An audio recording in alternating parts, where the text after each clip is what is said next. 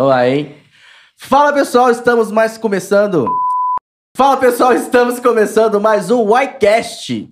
Hoje eu vou passar aqui a bola pro meu amigo Homero, porque hoje é especial, não é? Hoje a gente ganhou uma melhoria muito grande, que foi um áudio de qualidade e um, um, um auriculares. Cara, olha isso aqui. Não, quem viu a gente, quem, quem, quem nos viu, quem nos vê. É só o começo, galera.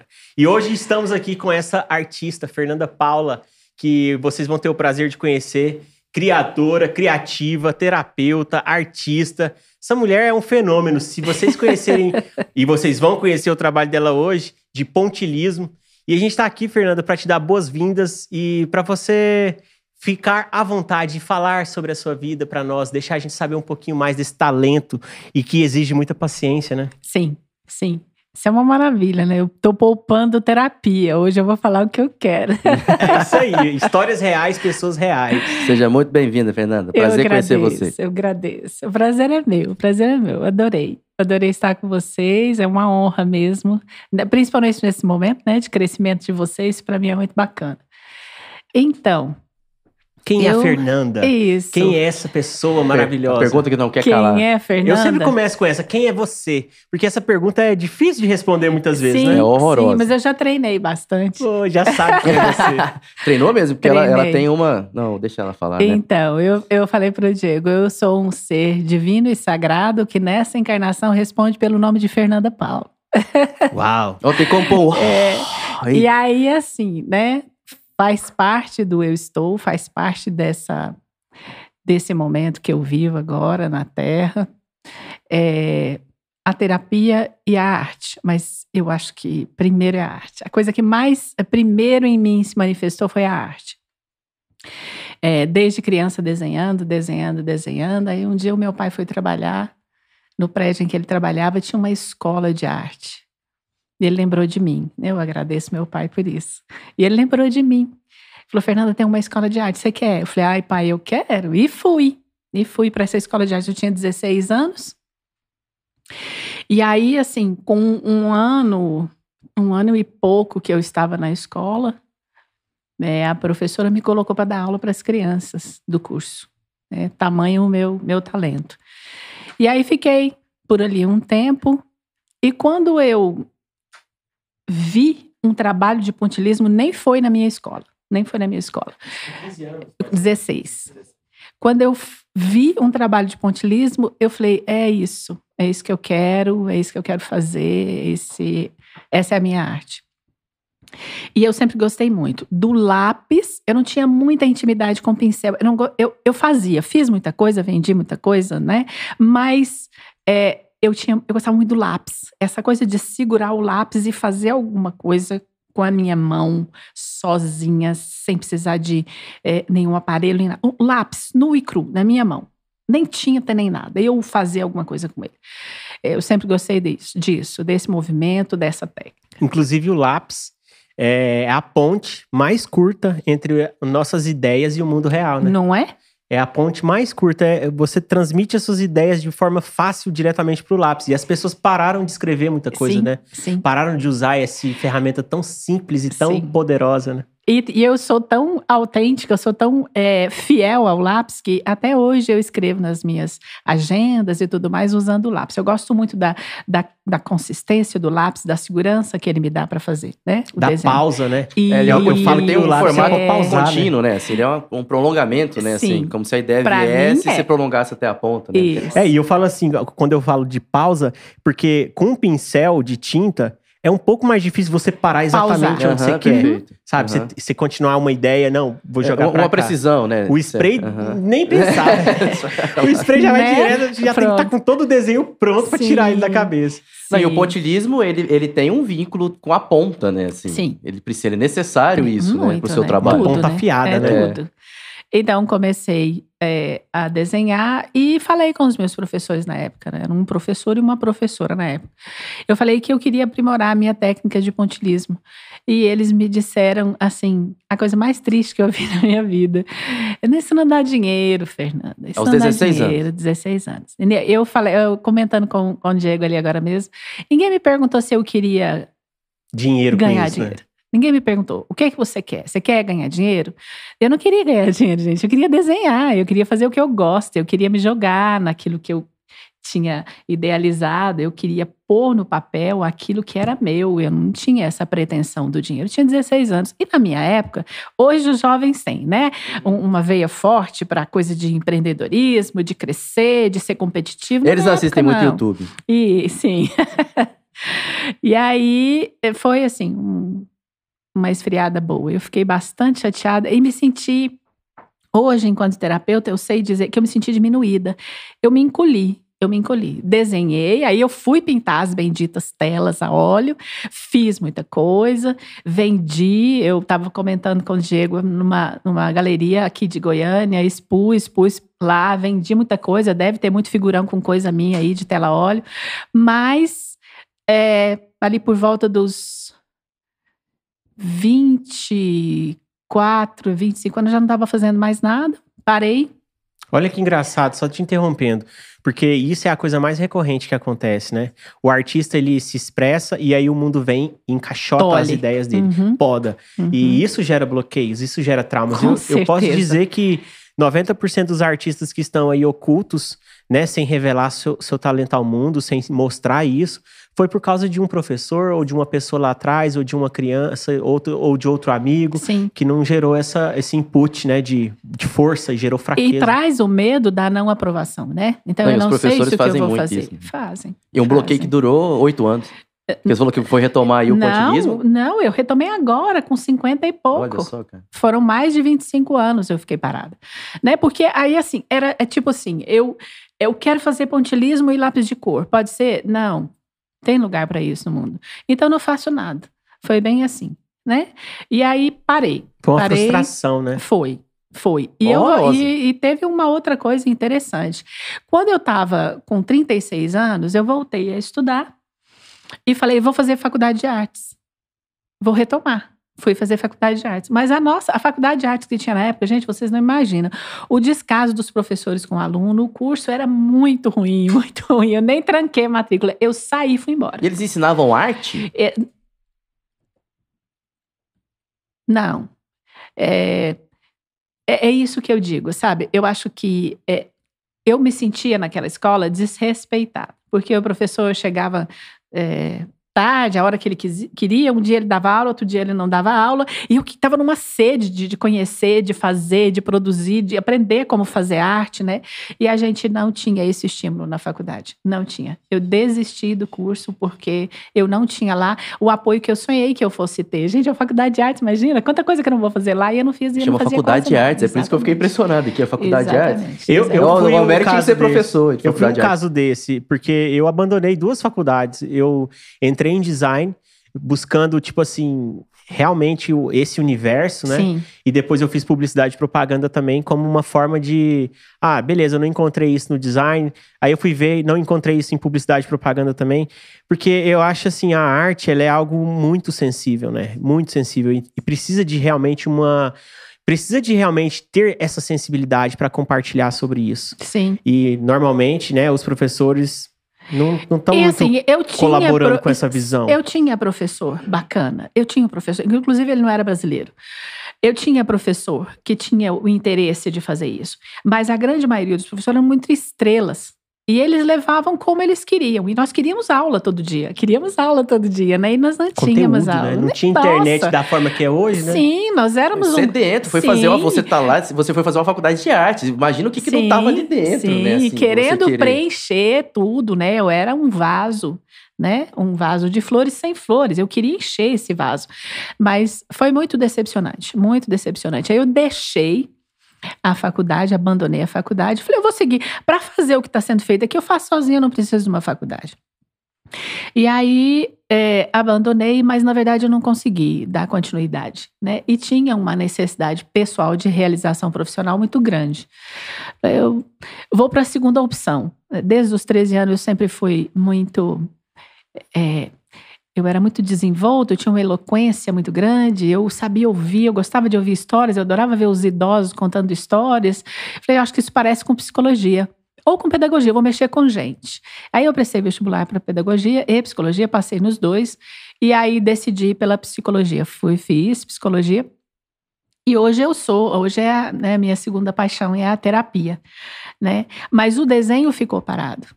Né? Em 2019, gente, eu sou péssima para data. Ah, nem Mas, se importa, assim, eu também. Há um tempo estudo- atrás, eu fiz um curso de psicologia transpessoal. É, posso falar a universidade, gente? Pode Claro. falar a É universidade. maravilhosa, Aqui se porque ela é pode maravilhosa. E pode falar o que é transpessoal também. então, fiz psicologia transpessoal na Universidade Internacional da Paz, a Unipaz. É um lugar maravilhoso. E, e aí, fazendo esse curso transpessoal, é algo que transcende o pessoal. É um um pouco daquilo que a gente estava falando de criatura e criador. Então, Hum, na, na psicologia transpessoal, um esquizofrênico não vai ser taxado de esquizofrênico e ninguém vai ouvir o que ele tem a dizer. Não, eu quero ouvir o que ele tem a dizer. Porque eu preciso saber que vozes são essas. Né? Nossa, profundo isso, porque É, é aí a gente reconhece que cada ser tem a singularidade de Claro. cada ser, né? Independente Claro. da condição Claro. biológica ou mental ou Sim. física, Isso cada aí. ser é e quem importante. ouve coisas, quem ouve coisas, quem fala línguas, é alguém que tem um problema mental? Não, minha gente, vamos ouvir essa pessoa, vamos ver o que ela tem para contar, né? Vamos ouvir essa história. Então, assim, fui fazer a psicologia transpessoal e nesse ínterim, no prazo de mais ou menos dois anos, num período de mais ou menos dois anos, eu, eu fiquei muito envolvida com autoconhecimento e comecei a fazer o meu trabalho de autoconhecimento, porque na verdade eu sempre, é, até então, a psicologia, eu terminei psicologia em 2006, 2005 para 2006. Eu gostei muito da, da, da psicologia é, hospitalar, fiquei em hospital, adoro hospital, mas é, é, foi assim uma. uma eu, eu, me, eu me fechei muito para mim mesmo, para o meu autoconhecimento. Eu não me entreguei para um autoconhecimento. Eu fazia autoconhecimento para os outros, mas eu não fazia para mim. E na psicologia transpessoal isso ficou muito forte. Eu vi que eu realmente tinha que fazer um trabalho de autoconhecimento. E aí eu voltei a desenhar.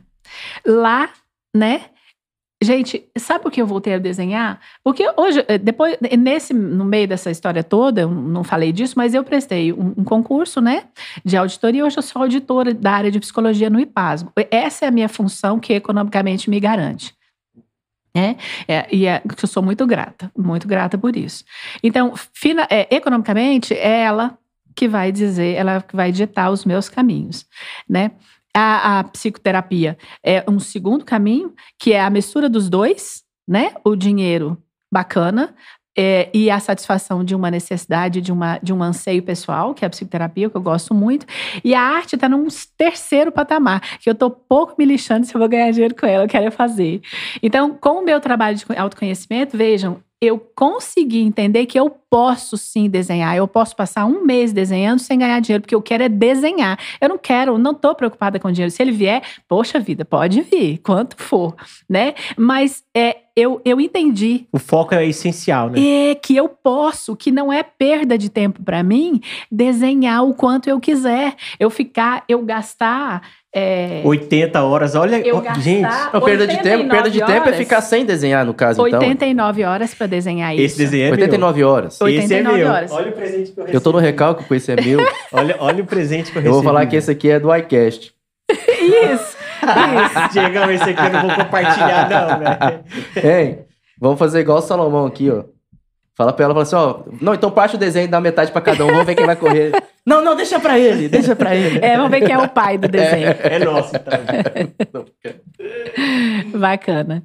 É, Houve um momento que você interrompeu sua produção artística? Porque veio ali nas tintas a óleo. na Sim, foi tela. nesse momento. Quando, quando me disseram, não, né, isso não dá dinheiro, né? Não, minto, né? Eu até fui e desenhei uma porção de tela, fiz uma porção de tela, uma muitas coisas bacanas, coisas grandes, vendi. Mas aí, por volta dos 24 anos, 25 anos, eu parei completamente. Comple- Nem um pano de prato eu queria pintar mais. Eu perdi realmente. tudo. Porque o que eu queria fazer é isso, gente. Eu queria lápis de cor na minha mão de novo. Eu queria fazer pontilismo. Vai demorar? Vai demorar. É longo. É, as pessoas dão valor? Não. Porque aqui em Goiânia eu não conheço ninguém que faz pontilismo. Aliás, no Brasil, eu não sei se tem alguém que faz pontilismo. Eu, eu tava Se pra tem, te eu falar gostaria isso. até de Eu conhecer. quase não conheço artistas Eu também pontilistas. não conheço, não. E aí, Tatuador, Conheço tatuador, olha, eu ia sim, falar isso sim, agora. sim, os tatuadores. Mas não sim. é isso aqui, não. Não. Não. Isso aqui é outro tipo de E técnica. aí, o que acontece? Esse é o tipo de trabalho que é, é como o artesanato, né? O artesanato é- é quem paga bem o artesanato, quem reconhece que aquilo deu um trabalho, que aquilo é, é dedicação, é alma. Esse trabalho é assim, né? O pontilismo, se você não compreende que é um uma, uma obra que demora um tempo enorme, precisa de uma dedicação muito grande, precisa de uma precisão, precisa de um esboço bem detalhado antes de começar. Quer dizer, o pontilismo tem grandes etapas, né, que têm que ser executadas, porque senão o trabalho não dá essa finalização. Eu não sou a melhor, eu sei que tem muita gente aí fazendo isso, eu sei que eu posso ainda ficar melhor, dominar muito mais essa técnica, mas é, é uma técnica que exige muito de mim. E me fala uma coisa, o seu processo criativo, você aprendeu ou você desenvolveu? Tipo, foi algo que a coisa começou e você falou, ah, eu vou começar a experimentar colocando alguns pontos. E a coisa foi se moldando ou você, tipo, estudou isso, foi atrás pra você entender como que era a organização disso, sabe? Assim, é, na verdade, eu, é, eu desenvolvi a minha técnica, porque como eu não tive ninguém para me ensinar como fazer, né? Acho até que me negaram ensinar, porque não sabia. Negaram mesmo. Na sua jornada, professor foi um problema. É, é ruim essa frase, mas foi, né? Né? Os caras. Não foi a minha solução, não, Não, foi o que Cara, mas resolveu. o a minha vida. autodidata, professores É, nunca é são verdade, soluções, velho. perfeito. A verdade Então, é eu essa. tenho, e eu tenho muito, muito prazer de falar isso. Eu tenho um professor, dois professores. São dois professores, eles não sabem que são meus professores, mas eles são meus professores. O Percy Lau, que é um, é, um, um ilustrador, é, ele não é brasileiro, e ele ilustrou nos idos de. No começo, do meio para o final do, do, do, do, do século XX. É, É das antigas. das antigas, muito antigas. Ele já morreu, tem muito tempo, chama Persilau. Uma hora vocês entrem e olham os trabalhos do Persilau. Nem tem coisas no Instagram, essas coisas, não. É, são são é, É, um grande mestre do museus, passado. né, em- é, eletrônicos, você vai ver isso, porque é um grande mestre do passado. E, e tem uma outra pessoa que me ensinou muita coisa, a Song Kang é uma uma outra desenhista, mas o trabalho dela não é pontilismo, o trabalho dela é a chura, é os risquinhos. E aí, mas a técnica dela me inspirou muito, e aí eu fui é, me observando o trabalho dela, como é que ela fazia o preenchimento, né? E, antes o Percy, depois a Song Kang. Song Kang foi agora que eu conheci. Mas eu precisei desenvolver. Né? Eu desenvolvi uma técnica e eu sei que eu vou desenvolver mais coisas. Eu sei que eu vou desenvolver É um mais estudo coisas. infinito, né? Sim, sim. Mas é, fui so, foi sozinha. Foi sozinha. Absolutamente sozinha. Se não fosse esses modelos que eu via fora do Brasil, né? Eu conheço só o Percy, né? É, mas os outros que eu conheço são todos fora do Brasil. Tem alguns que eu admiro, mas não são brasileiros. E de onde é a sua inspiração? Porque dá pra reconhecer alguns elementos que, que tem um padrão dentro do trabalho, né? Uhum, que a eles gente se tá falando aqui repetem, de né? mandalas, de aves, A de forma, né? flores, A de- dessa circular. árvore também, que é incrível. Mas é um nível e um, um é nível de detalhe chakras, né? gigante. Esse aqui é o meu favorito. Ele vai ilustrar meu consultório. Bonito mesmo. E na verdade, eu agora, agora que eu É. tenho uma lamentação pra fazer, Uma lamentação, Diego. É, uma tristeza, porque quem, vai, quem tá vendo aqui, e quem vê seu Instagram também lá, não, não, tem, não tem essa experiência que nós estamos tendo não, aqui. é, é verdade. Se vocês é olharem, verdade. igual esse daqui mesmo, esse aqui tá lá no seu, no, no seu Instagram. Tá, né? está, está. Isso eu, eu achei lindo lá, quando eu vi. perto, cara. é Mas de perto é, é uma experiência, de- é uma Sim. experiência sensorial ver isso aqui. E sim, sim. É, se você observar, ele tem uma aura branca em volta aqui dele. em volta dele, né? Sim. Parece uma impressão, parece É. que É. é, é, é, eu, tenho é uma, eu tenho uma amiga que a, a filhinha dela, ela falou: Olha, filha, o que, que a Fernanda fez? Ela olhou e falou: Mãe, ela fez Xerox? ela disse que era uma Xerox. Não, não é uma Xerox, minha filha. É uma- mas parece Então, um print mesmo. Você me perguntou de onde vem minha inspiração, né? Eu, é, o- a minha inspiração é o mundo natural, né? Que envolve o homem e todas as outras criaturas. É o mundo natural e divino e um mundo transpessoal. Então, alguns, o desenho esse da da Covid tem uma aura. Se você fixar seu olho bem no meio, você vê a Eu aura. quero mostrar isso bem de perto para alguma câmera. Se você olhar bem no centro, Se você olhar bem no centro do desenho fixamente, você vê a aura que eu coloquei em volta. Então, assim. Então, essa é a minha, minha visão. Eu estava num momento assim, pensando, gente, o humano se destruindo, se matando, vem uma doença dessa e pega todos os homens, parece que todo mundo vai pegar essa tal de Covid. Mas o mundo natural estava intacto, né? Pelo contrário. E eu não- está, né? e ele estava, está e ficou muito bem sem a presença do homem que não podia sair de casa para ir lá mexer. né? Então, eu imaginei isso, né? Que o mundo natural tem uma aura, tem uma proteção, que é justamente o respeito pela natureza, é viver o natural, né? Sem atacar, sem machucar, sem ganância, sem desrespeito. E, e a gente não, né? A gente quer dominar, a gente quer controlar tudo.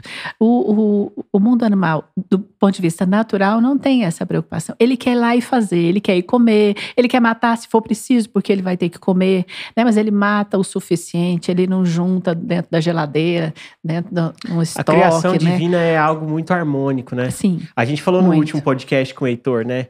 Como que quando a gente conseguir chegar num nível de evolução onde a gente puder se relacionar entre seres humanos Sim. de um nível incrível, é a gente simplesmente vai estar voltando pro nosso aspecto natural, né? sim, sim. É um aí, regresso. Sim, as pessoas falam que isso é regredir, né? Que Mas isso é um regresso, regressão. é uma retomada, né? é- Onde a gente tava era melhor, né? É, Com é uma Porque onde a certeza. gente veio parar. Sim, sim, né? E aí, assim, é, é onde eu me inspiro. Eu, eu, eu fotografo folha, eu fotografo árvore, eu fotografo a- água, fotografo borboleta, chão, com terra, né?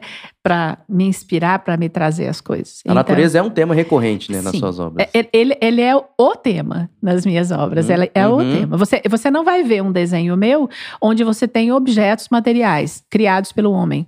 Você vai tudo que você vê, né, a não ser as mandalas, esse tipo de trabalho. Mas eu prefiro ficar com a natureza. E as árvores são minhas companheiras. Como é que é quando você vai, quando você vai, vai, vai essa peça, por exemplo, aqui, ó. Então tá lá o papel branco, Sim. você tem sumos ali ao seu redor. Como que é esse momento pra você? Então, A imagem já tá na sua cabeça? É, eu, eu não. É, muitos dos meus trabalhos, na verdade, quando eu voltei a desenhar, que eu estava no meu curso de pós-graduação em transpessoal, eu voltei com o intuito de que a minha arte fosse algum benefício para as pessoas. Então eu criei o que a gente chama, aqui não tem nenhuma, porque tudo isso que eu vou falar agora é criado sob encomenda. Eu criei um tipo de trabalho chama, que eu dei o nome de é, imagem terapêutica. A imagem terapêutica é é um desenho. Então você é, você diz, Fernanda, eu quero que você faça um desenho para mim. É como se ela fosse servir é, como Um espelho, né? um, ou um amuleto, uma proteção, uma coisa. Não, não nesse sentido, né? Eu nem devia ter falado isso, mas assim. Não, mas eu acho muito você- bom que você falou, porque eu, eu tenho uma visão assim também. Quando alguém quer uma arte, a pessoa quer um, um depósito de significado. Sim, sim, isso. Então a pessoa diz para mim assim, ó, é, eu quero que você me desenha um desenho, por exemplo, eu vou pegar um exemplo prático que eu tô fazendo agora. A pessoa gosta de uma música, a música, a música Mãe Divina do Paulo Prudente, é uma música aí do mundo holístico, a nossa vibe. É, é, chama Mãe Divina a música. Aí a pessoa, para quem eu tô desenhando, eu disse, é, eu vejo, eu quero que você desenhe o que eu vejo na música Mãe Divina. E aí ela me dá os elementos, o que é que você vê? Eu vejo isso, eu vejo isso, e aí eu coloco no papel o desenho, que, aquilo que ela viu, com os elementos que ela deseja que esteja no desenho, e aí eu vou desenhar. Ela quer ver o- a imagem, É. e você interpreta e entrega a imagem. Isso. É fantástico isso. Isso, é, a, é, eu vejo a lamparina. No momento a música diz, pede que a música diz é, para a Mãe Divina manter acesa a lamparina no meu coração. Então eu, eu quero a lamparina. Aí você traz a lamparina pra ela. sim, sim, E eu ela quero. consegue ver o que ela, que ela, o que ela Isso. imaginou, Que na ela verdade. sente, É uma visão que ela tem Eu de quero uma cria, eu quero uma, uma, uma família brincando, o pai e a mãe com a criança numa paisagem. Eu quero um elfo, eu quero um elfo. E aí eu vou desenhar. Liberdade artística, É. né? Pode escolher o que quiser. Sim, e aí eu faço como eu quero, né? E aí essa é a minha alegria. Todas as vezes que eu faço, talvez pela técnica, né? Talvez pela vibração que eu imprimo quando eu estou fazendo, é, as pessoas ficam encantadas. Eu fico muito feliz, porque o final do trabalho é choro, sabe? É uma coisa muito É um emocionante. reconhecimento Sim. forte, né? E tem uma coisa: todas as vezes que eu termino o meu trabalho, eu então coloco a peça na minha mesa, coloco as minhas mãos sobre ela e as consagro à paz interior, à percepção da abundância como um fator próprio para cada ser humano, então todo mundo pode ser abundante, a consciência plena e a paz. Aí Uau. é que eu Dá entrego. pra sentir. Cara, não tem nem como. Esse podcast aqui é maravilhoso. não, porque assim, esse aqui, essa representação artística é ela, ela- porque a gente começou a- a- as pessoas que a gente convidou, que foram vindo assim, a gente foi tentando abranger as- vários tipos de representação artística e até trazendo aquela questão artística da perícia, né, que a gente estava conversando. Sim, a pessoa é muito sim. boa naquilo que ela faz, Sim, então não é médico, é um artista, É né? que a gente Sim. interpreta a arte é, de uma forma bem ampla mesmo, como ela é Perfeito. de fato. Né? Aqui nós temos uma expressão artística, uma obra de arte, mas a arte mesmo são as pessoas. né? claro. Mas aqui tem um somos nós. vínculo com o divino mesmo. Entende? Que a palavra consagrar é, que é tornar sagrado, né? Sim. Assim, sei lá, Isso. do isso. latim, aqui, né? Mas assim, do- eu imagino que é isso, né? Consagrar deve ser isso, né? Tornar aquilo sagrado. É tipo um batismo, né? Sim. É, você tá Uma pegando. consagração é tipo uma. É um endosso real que aquilo é o que é, né? Cara, fantástico isso aí. É. Não tem nem mais como filosofar aqui. Só queria deixar aqui que eu achei fantástico. É, e aí, assim, é, eu sei que as pessoas que têm, né, uma imagem terapêutica, esses não, essas são imagens terapêuticas para mim, né? Porque são as coisas que eu vou criando para mim, em algum momento fazer alguma coisa, vender ou usar para mim, muitas delas vão ficar comigo mesmo. Mas a pessoa que recebe a imagem terapêutica tem uma- um nível de conexão. Então, por exemplo, eu começo a desenhar, eu passo uma mensagem para o WhatsApp. Nesse momento, eu estou atuando no seu desenho. Então, vibra bem aí, porque eu estou vibrando aqui. Então, a gente faz uma conexão. Sempre que eu entro, eu digo, tô aqui, A trabalhando pessoa no começa seu... a criar com você Sim, de forma remota, Sim, né? Exatamente. Energeticamente. Eu Exatamente. arrepiei. Exatamente. Cara, mas é, isso faz muito sentido pra mim, pelo menos, porque é, o meu processo de pintura ele tá muito dentro disso, né? De pensar nas cores, na mistura, na dinâmica para o meu cliente. Sim. Eu não acredito que o artista que faz só pra ele e tira de dele alguma coisa ruim seja arte. Isso é até polêmico, porque pra mim eu defino arte quando aquilo agrega positivamente, Sim. imageticamente positivamente, sentimentalmente positivamente. Porque a arte é isso, ela equilibra, ela balanceia, ela harmoniza, né? Ela Uhum. traz a beleza, ela tempera, ela enriquece. Então, quando a gente. Eu, por exemplo, eu pintei aquele quadro lá. É, eu ia terrível. falar dele agora. Você O viu? quadro. Não, ele tá errado. Ele eu tá pintei um errado. quadro terrível ali. Ele tá enganado. E eu não, eu não considero ele como uma obra O quadro é lindo. O quadro é lindo. O dia que eu vi ele ali, eu olhei assim, passei assim, eu falei, parei, vidrei. Falei, se você que pintou isso aqui, foi. Mas não foi o melhor de mim. E eu, meu? Foi Deus, o mas da onde você tirou mim. isso aqui? Ah, era um dia que eu tava meio boladão, meio putão, Foi não o sei o que de mim. lá. Eu aí todos os meus jogando- demônios ali. Se você, tem- se você olhar assim, é, é tanto símbolo. É, é fantástico. Ele tá enganado. Mas é- é- mas sentimentos, é. ruins, sentimentos ruins fazem boas artes, cara. É, mas é, então, Vou eu vou, eu vou, eu vou, eu vou concordar com o, com o Diego, porque o que, eu- o que é, eu, eu aprendi a, a me, me despir de alguns preconceitos que eu tinha, né, ao longo da vida. Essa experiência não foi com o mundo artístico, ela veio com a experiência da psicoterapia, a minha vivência, né, pessoal. Eu já fiz 15 anos, já tem muito tempo, então eu tô... tem bastante tempo de experiência, bastante tempo de vida, então a experiência me mostrou. histórias, né? Sim, já contei até, né? eu Agora falei eu, essa agora que eu conto, tenho muita né? história pra contar. É, agora eu conto. Então, assim, eu, eu, eu, eu entendi, até porque eu trabalho com mandalas, né? Terapeuticamente. Então, eu entendi. É, hoje eu, eu aceito, não é que eu entendi, mas pra mim, e eu acho que isso é que é bacana, cada um ter sua visão, e tá tudo certo, tá tudo Tá bem com o seu. É. Pra mim, a arte é expressão. Eu, eu, eu sinto que eu, é, é, qualquer coisa que é expressa né, com o desejo de manifestar simbolicamente alguma coisa é arte. E, e quando a gente faz mandala, é, quando terapeuticamente você trabalha com mandala, você, é, por exemplo, usa um papel escuro, quando a gente usa um papel preto, é um trabalho para você jogar ali as suas dores. A gente usa o papel preto para você trabalhar, né, em cima do preto, jogando ali as suas dores.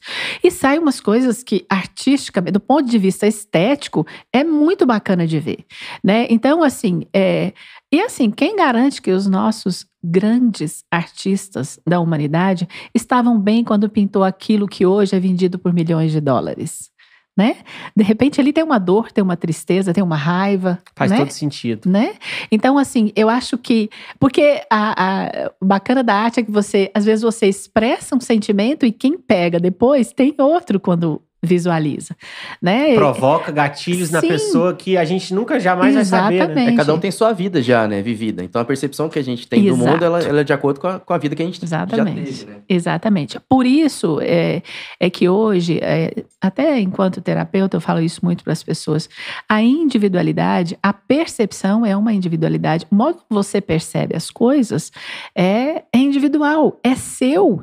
E ninguém tem o direito de mudar. E ninguém tem um igual. Não, É muito Não. baseado no nosso acervo Não. pessoal, né? Não, e e veja, dentro da terapia, alguém que quer mudar seu comportamento, a sua, de, a sua visão de mundo, né? Quem quer mudar a sua visão de mundo, o seu jeito de ser. Então, às vezes, a pessoa me liga, Fernanda, eu, eu quero fazer terapia porque eu quero mudar, eu não gosto desse jeito meu e tal. Então, a pessoa, quando vai fazer uma terapia, ela vai fazer terapia porque ela quer provocar uma mudança. Ela quer fazer uma mudança. Então, ela quis fazer uma mudança. Porque não adianta você pegar uma pessoa e dizer, você vai fazer terapia, pega seu filho, vai. Não, não quero não, vai. Não quero, vai. E você obriga. aí ele não produz. Ele não produz porque ele não se entrega, ele não se envolve, ele não se abre, ele não está pronto. Né? Pronto é aquele que pediu. Os budistas falam isso, né?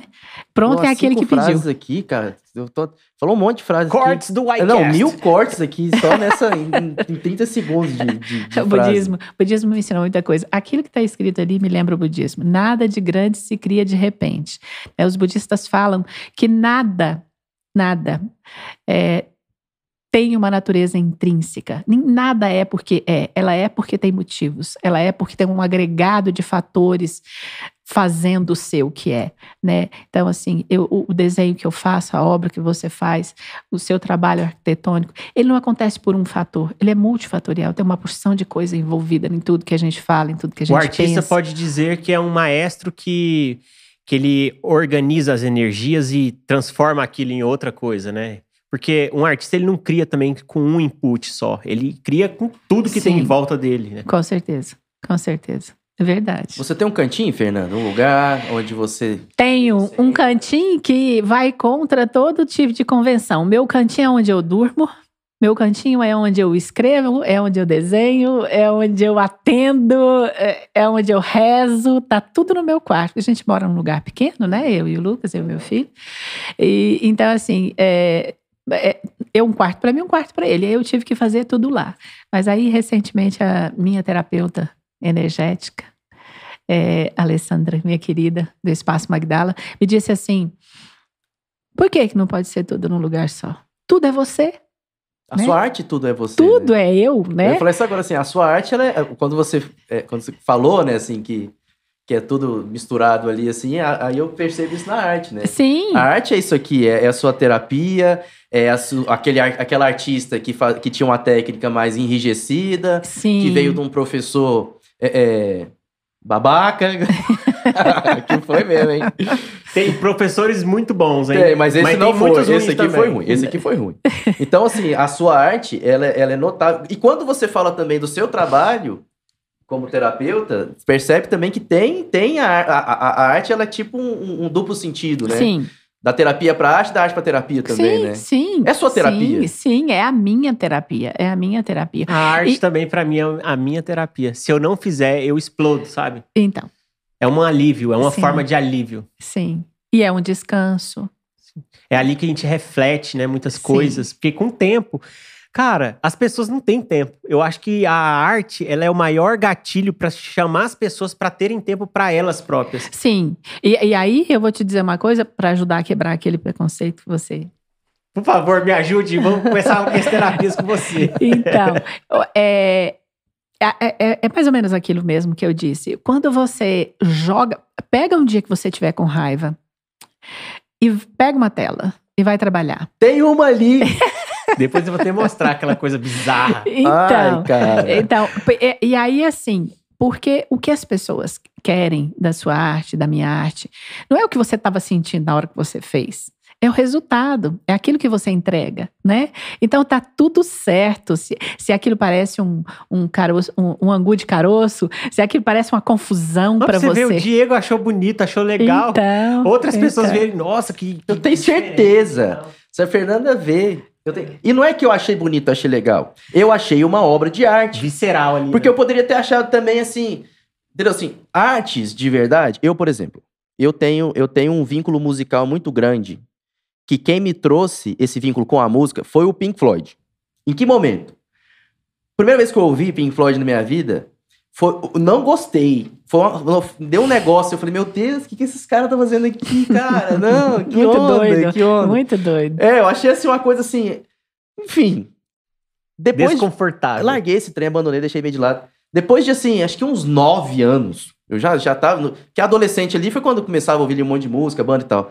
Depois de uns nove anos, assim, que aí eu falei, cara, deixa eu ouvir isso aqui. Cara, aí, aí, aí minha mente, assim, foi uma sensação, uma experiência, assim. Lembro até hoje, foi a primeira vez que eu, que eu ouvi realmente Pink Floyd, que eu botei Dark Side of the Moon, nem era lá Echoes, os outros. Já era um álbum ali bem mais avançado, Mais assim, eu ouvi, eu falei, caraca, olha o som. Não, eu lembro que eu não conseguia parar de ouvir, ouvir em loop, entendeu? Mas é, é, a gente, na terapia, sabe muito bem explicar isso, né? Porque a gente vive momentos. Então, tem um momento para você ouvir Pink Floyd e reconhecer ali alguma coisa. Tem um momento que você vai ouvir Pink Floyd e vai dizer, que merda. Não né? significou nada, né? Não. Então, assim, é, é, é, é interessante isso. É muito de acordo com você, no seu momento, naquela hora.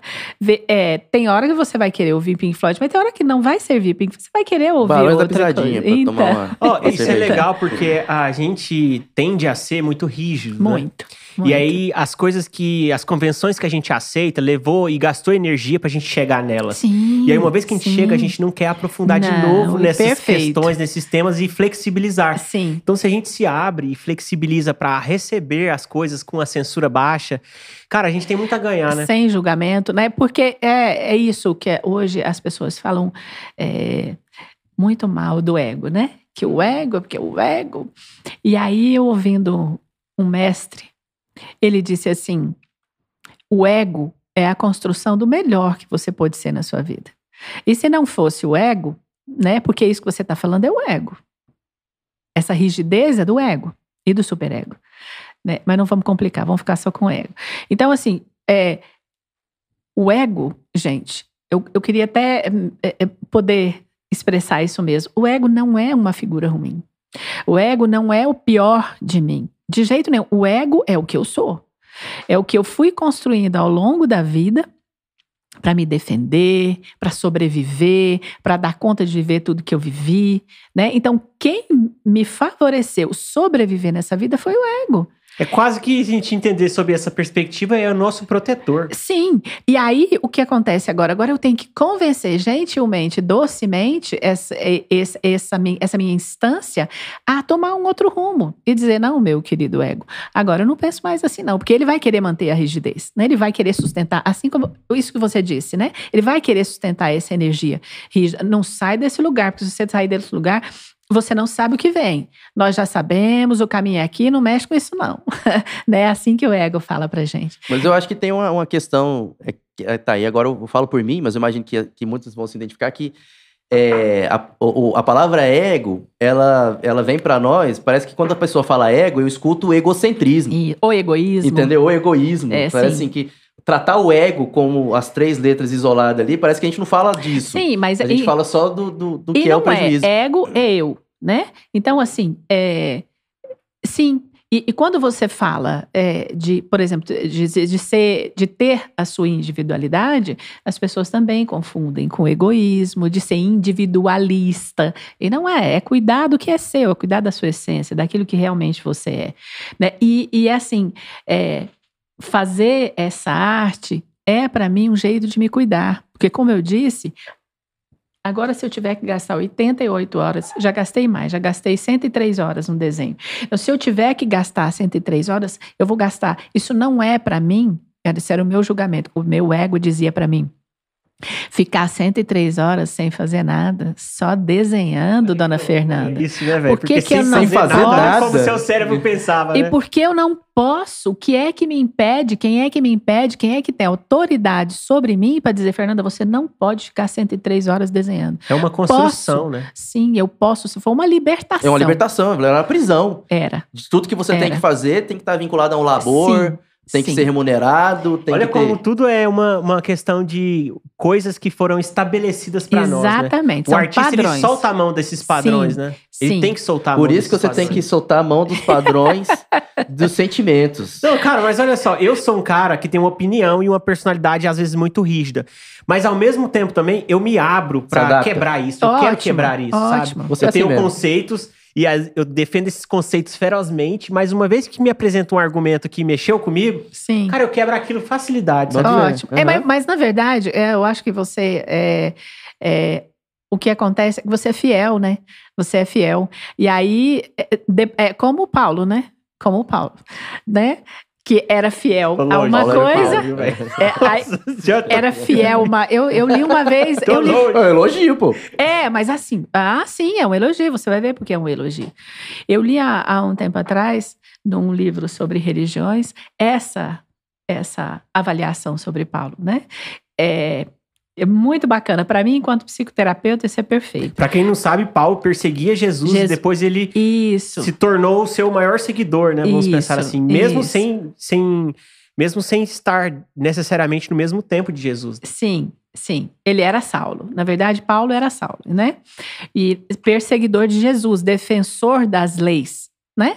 É, e assim, muito tenaz, muito estudioso, muito compenetrado, Rigoroso, né? rigoroso, né? E assim, muito fiel àquilo. Por isso ele não gostava de Jesus, porque Jesus ia contra tudo aquilo, né? E aí, em dado momento, naquele momento maravilhoso, foi ruim para ele na hora, mas depois foi muito bom. Ele perde a visão na estrada de Damasco, a visão é retomada por um cristão, que então fala de Jesus, né? E aí, ele passa a ser Paulo, né? E aí, a avaliação interessante da personalidade de Paulo, que eu acho, é essa. Ele continuou sendo a mesma pessoa. Ele só mudou de foco. Então, aquela personalidade rigorosa, defensora da sua lei, daquilo que acredita, né? É, tudo se permaneceu. Acontece que ele agora acreditava em outra coisa. O foco dele não era aquelas leis daquele jeito, aprimoradas, acrescentadas, né? Melhoradas. Nossa, é bom saber isso, dá até um espaço de liberdade para nós, que a gente pode mudar as nossas convicções Tranquilamente. mesmo ainda mantendo a nossa personalidade. Sim, isso. Não, não necessariamente você vai mudar de personalidade se você. Então ele trouxe para o cristianismo toda essa fidelidade, toda essa essa essa essa como é que eu vou dizer essa é, essa capacidade de se concentrar em alguma coisa, se dedicar profundamente a uma coisa. Ele fez isso com o cristianismo depois. Então não mudou a personalidade, ele mudou a direção do seu olhar, o modo como ele via as coisas. Né? Isso não muda a nossa personalidade. Né? Incrível, muito interessante. E me fala uma coisa, você como artista, como você foi como mãe tendo filho um outro artista também? Porque o Lucas Então, ele é um artista. Na né? verdade, a Lara também é, que é minha filha caçula. É, é, eu, eu, eu penso que a gente influencia, né? Essas almas que, que nascem na nossa casa. eu acho que você né? só não cria a barreira, né? Tinha outros Não, artistas né? antes de você mesmo? Meu irmão. Meu irmão, meu irmão que faleceu aos artes 14 plásticas? anos, aos 14 anos ele morreu. Desenhava 14? demais, desenhava demais o Marco. É. E aí, com 14 anos, ele sofreu um acidente e foi embora. Danado. Nossa, e como que foi? Agora, agora É. você vai ter que me falar como que foi, tipo, esse momento, porque é um- uma mudança também de Esse- vida, sim, né? Sim, eu tinha 9 anos, ele tinha 13 para 14. Acho que é 13 para 14. Ou 14 completo, não sei. Eu tinha feito 14 anos recentemente, alguma coisa assim. E aí ele era louco para viajar e, e sair para pescar com meu pai, né? Era o sonho dele. E aí, num dia, o meu pai falou: vou te levar. Nossa, que alegria. Não foram, eles foram até ali onde é a. Onde era a Coca-Cola, sabe? Antigamente, Sei, saída de Goiânia. sei. Ali, o meu pai bateu o carro, ele, ele foi levado para o hospital às pressas, mas chegando no hospital ele morreu. E ele nem chegou aí no passeio que ele queria, né? E, e desenhava demais. O Marco desenhava demais. E eu era muito fã dele, né?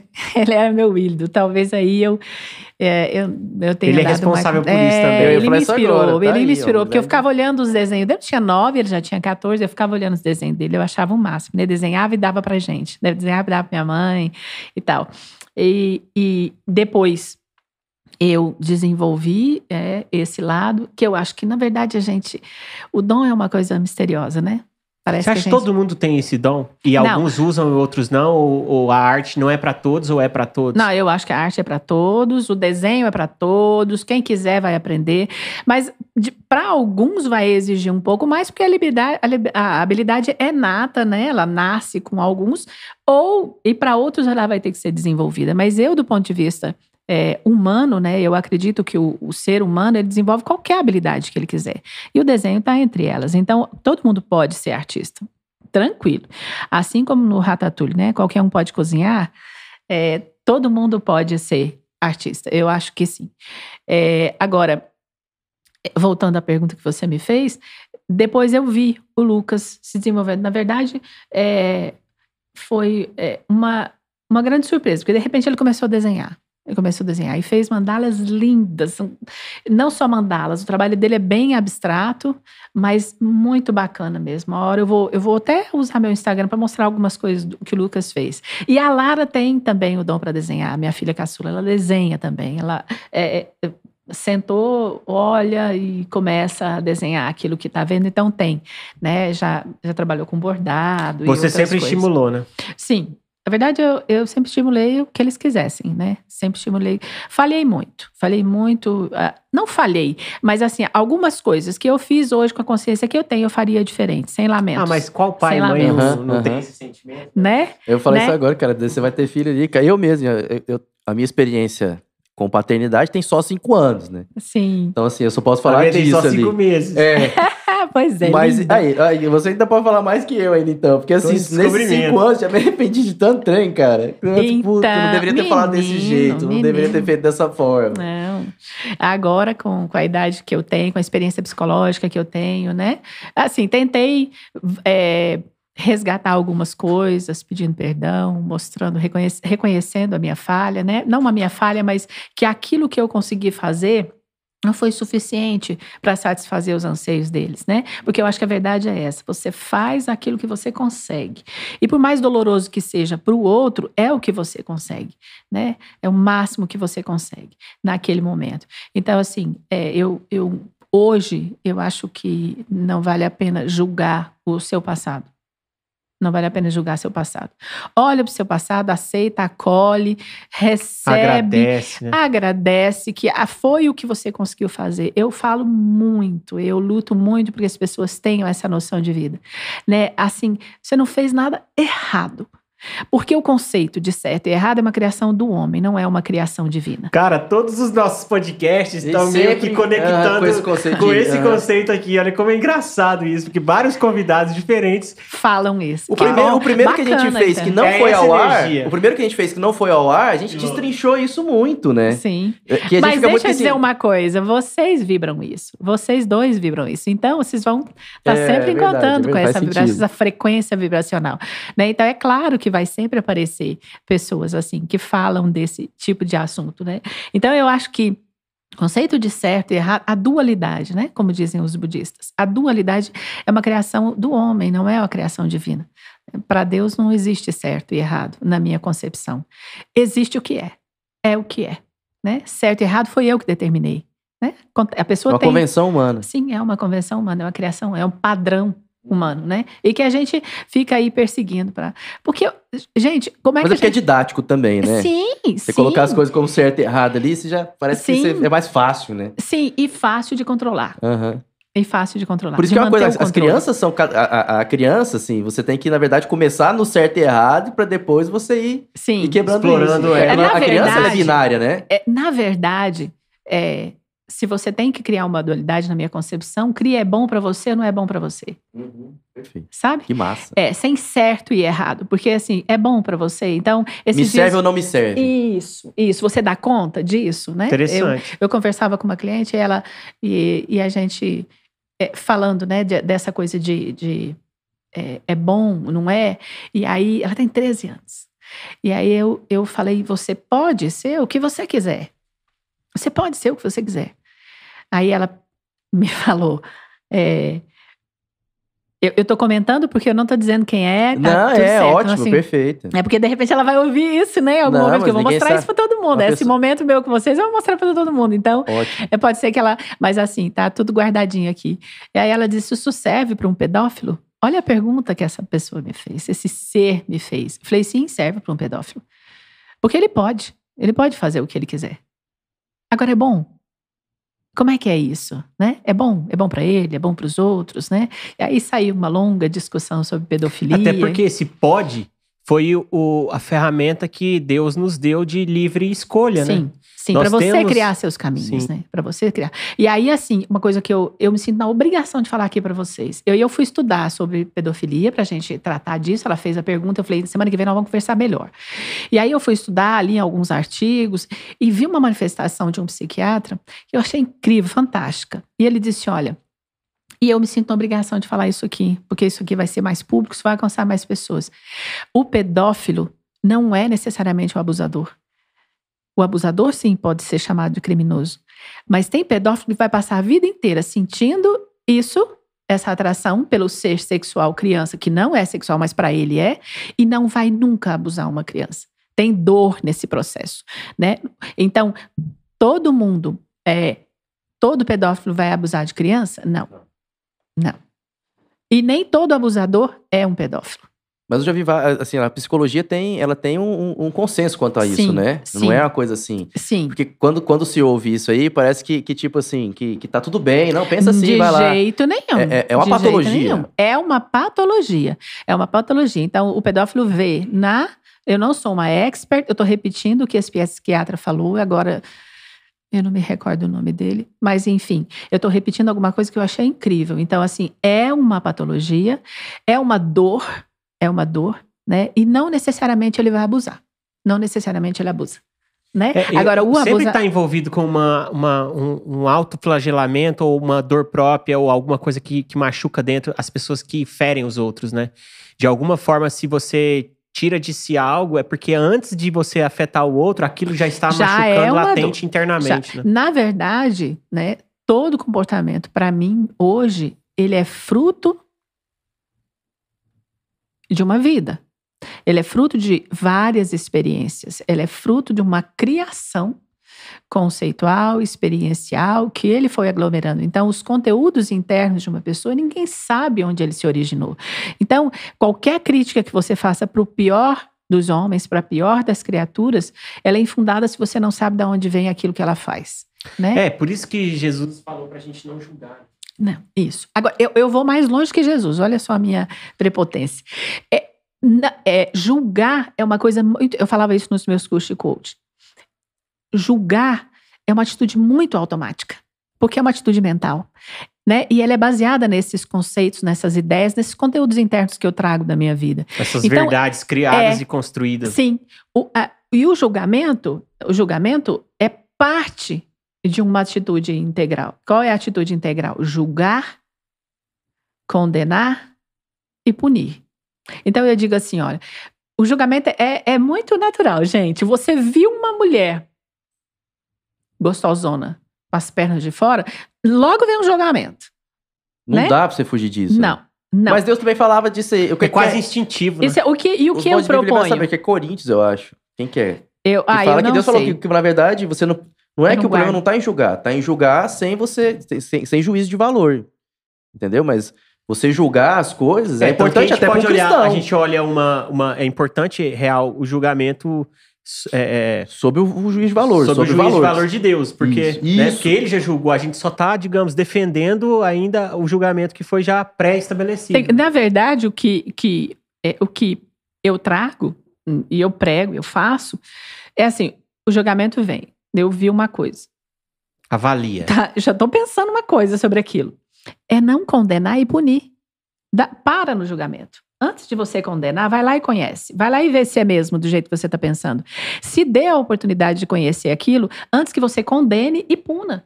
Né? Porque chega um colega novo no ambiente de trabalho, eu dizia isso para os alunos. Chega um colega novo no ambiente de trabalho, e fulano tá aí. Todo mundo julga. Todo, você lembra aquele cara? Todo mundo já falou dele, o pessoal diz Cara, que ele é é uma muito energia. isso. Quando um começa a julgar, Sim. todo mundo já vai, Vai- somando é. aquilo ali Sim. cresce rápido. Mas aqui ele falou, vai, vai condenando. Aí já exclui o cara. Isso. Aí já não chama o cara pros rolês. Então aí você julga, quando ele chega na sala, você julga. É esse o cara. Aí você condena.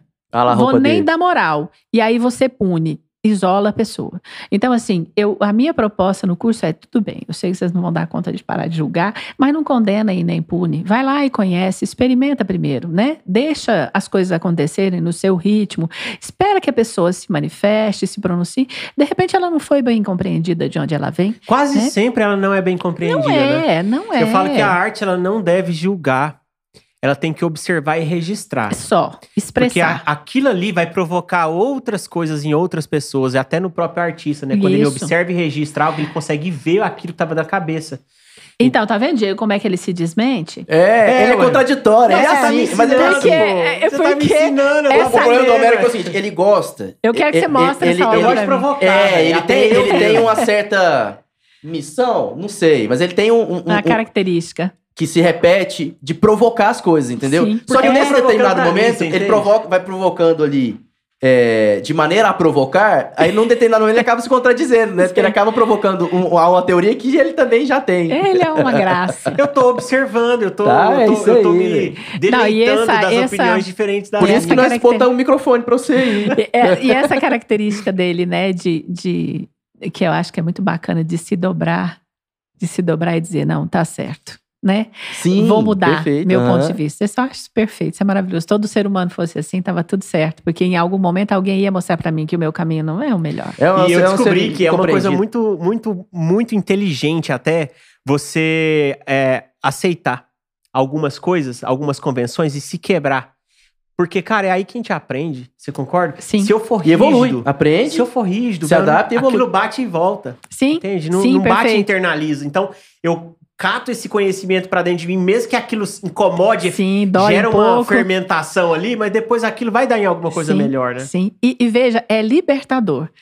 Quando você se entrega e fala, não, gente, é melhor eu pensar assim, é melhor eu fazer assim, dá uma sensação tão gostosa de liberdade, é como se você estivesse livrando- se livrando de uma prisão, né? Essa, essa rigidez é uma coisa bastante. Complicada. né? É, é um ambiente bom de trabalho para mim. E hoje, hoje no mundo aí, É uma É. boa é, um um, é um bom aras, né, pra você atuar. É, como é que você faz a leitura desse momento que a gente tá hoje, assim, como artista? E eu, eu sei que eu já vi muitas coisas nesse, nesse trabalho que já falam um pouco por si, mas como que você pode identificar para onde que o nosso mundo tá caminhando? Você acha que ele tá caminhando para um lado positivo ou negativo? Como eu, que... eu, eu acho que sempre é positivo, né? Eu Vou acho que sempre é essa aqui, ó, positivo. pra ficar tipo, é Mas tipo a carta do bolo que a gente puxa e deixa aqui, vai falar disso. é, é, essa questão, é, é, aí a gente entra na questão do dualismo de novo, né? A questão de ser bom ou ruim, de ser positivo ou negativo. Por que, que eu vejo como positivo? Porque para mim tudo evolui, ele vai, vai crescer. O que não quer dizer que, não vai, que vai ser é, que vai ser agradável. É, Eu acho que nós estamos caminhando para um momento é, de nos dobrarmos e e tomarmos um caminho diferente. Eu acho que a vida está dizendo assim, a gente, até onde vocês foram, não foi bacana. Acho melhor vocês mudarem esse rumo. Eu vejo assim, E sabe? se acha melhor vocês mudarem, é tipo, estão empurrando a força, né? Isso. E por isso que eu digo que é positivo, mas pode doer. Né? É, é- é positivo, mas pode doer. Então, quando a gente fala para um cliente em terapia, por exemplo, é, você vai se livrar, você vai se libertar, você vai se conhecer, é, você vai se aceitar, você vai se acolher. Então, não vou sofrer mais? Vai. Você vai continuar sofrendo, mas você vai Autoconhecimento- ter Autoconhecimento é quase um sadomasoquismo. é um parto, né? Então, assim, é, a dor é nossa companheira. Ela vai de vez em quando aparecer, né? O que muda e o que precisa mudar no mundo é como você vê isso. É como você encara Não importa o que você te, o que te Não, atinge, sim não. como você reage, né? Isso. É... Quem foi que disse? Isso aqui foi Bruce Lee, que eu vi a minha referência, Não. mas ele deve ter aprendido com outros, né? É, o, o, o, o filósofo existencialista gente, como é que ele chama? Ele diz: não importa o que fizeram com você, importa o que você vai fazer com o que fizeram de você. Né? E, a, e aí, assim, voltando à sua pergunta, eu acho que a gente está vivendo um momento é, de consequências. Né? A gente está dando de cara com as consequências de tudo que a gente escolheu, que a gente decidiu, que a gente achou que era bacana fazer. É um castigo? Não, não é um castigo, é uma consequência, né? Dentro do budismo, vou citar o budismo de novo, a gente aprende isso, não é castigo, é consequência. Se eu tiro esse lugar, ele mudou de lugar. Agora ele está no lugar de talvez ele não vai aparecer na minha filmagem, então eu trago ele de novo. É Tudo o que tem para os consequência. budistas seria o karma? É. É, é Esse reflexo de todo o universo Na em volta verdade- das nossas ações, né? É, Na verdade, o, é, o karma é ação, é fazer. Então, para o budismo não tem karma ruim ou karma bom.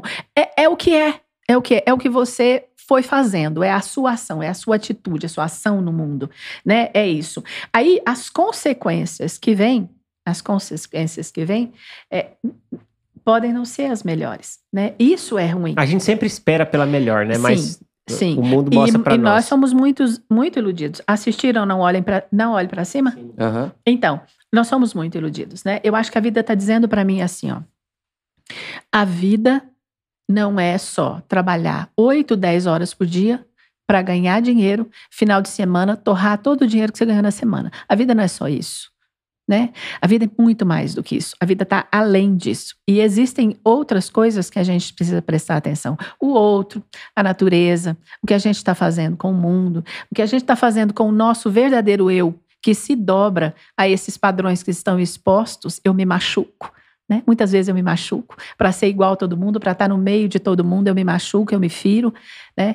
Então, eu acho assim: é, é um momento da gente olhar para as coisas com um olhar diferente. Né? É um momento de dar valor àquilo que de fato é valoroso, daquilo aquilo que é virtuoso, aquilo que é bom para o mundo. Né?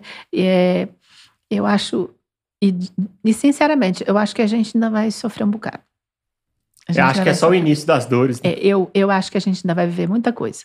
Muita coisa vai acontecer. Mas é, Eu tô tranquilo. tudo Tipo assim, certo. tranquilo, o que tá vier, cara, eu tô certo, pronto tá pra isso, certo. entendeu? A tranquilidade. Eu tô pronto pra é- facear é, meus erros. A gente não pode ter, a gente vai ter aflição, né? Mas o mundo já foi vencido, né? Nós já, nós já vencemos o mundo, né? Junto com o nosso Criador. Mas, é, é, enquanto humanos, né? Com sangue correndo na veia, essas coisas, né? Hormônio, né? Assim, Sim. a cabeça pensando, a gente não deixa de, de sentir esse mundo, né? Assim. Então, é- é, esse momento que você perguntou, do que a gente vive hoje em dia, é, concordo, é uma consequência, sim.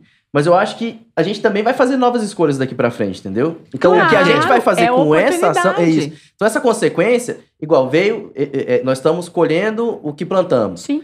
Só que agora a gente pode ter a oportunidade de plantar de novo. Claro, mas entendeu? é para isso que serve. Né, as consequências. As consequências têm que ter esse efeito para ela ser produtiva.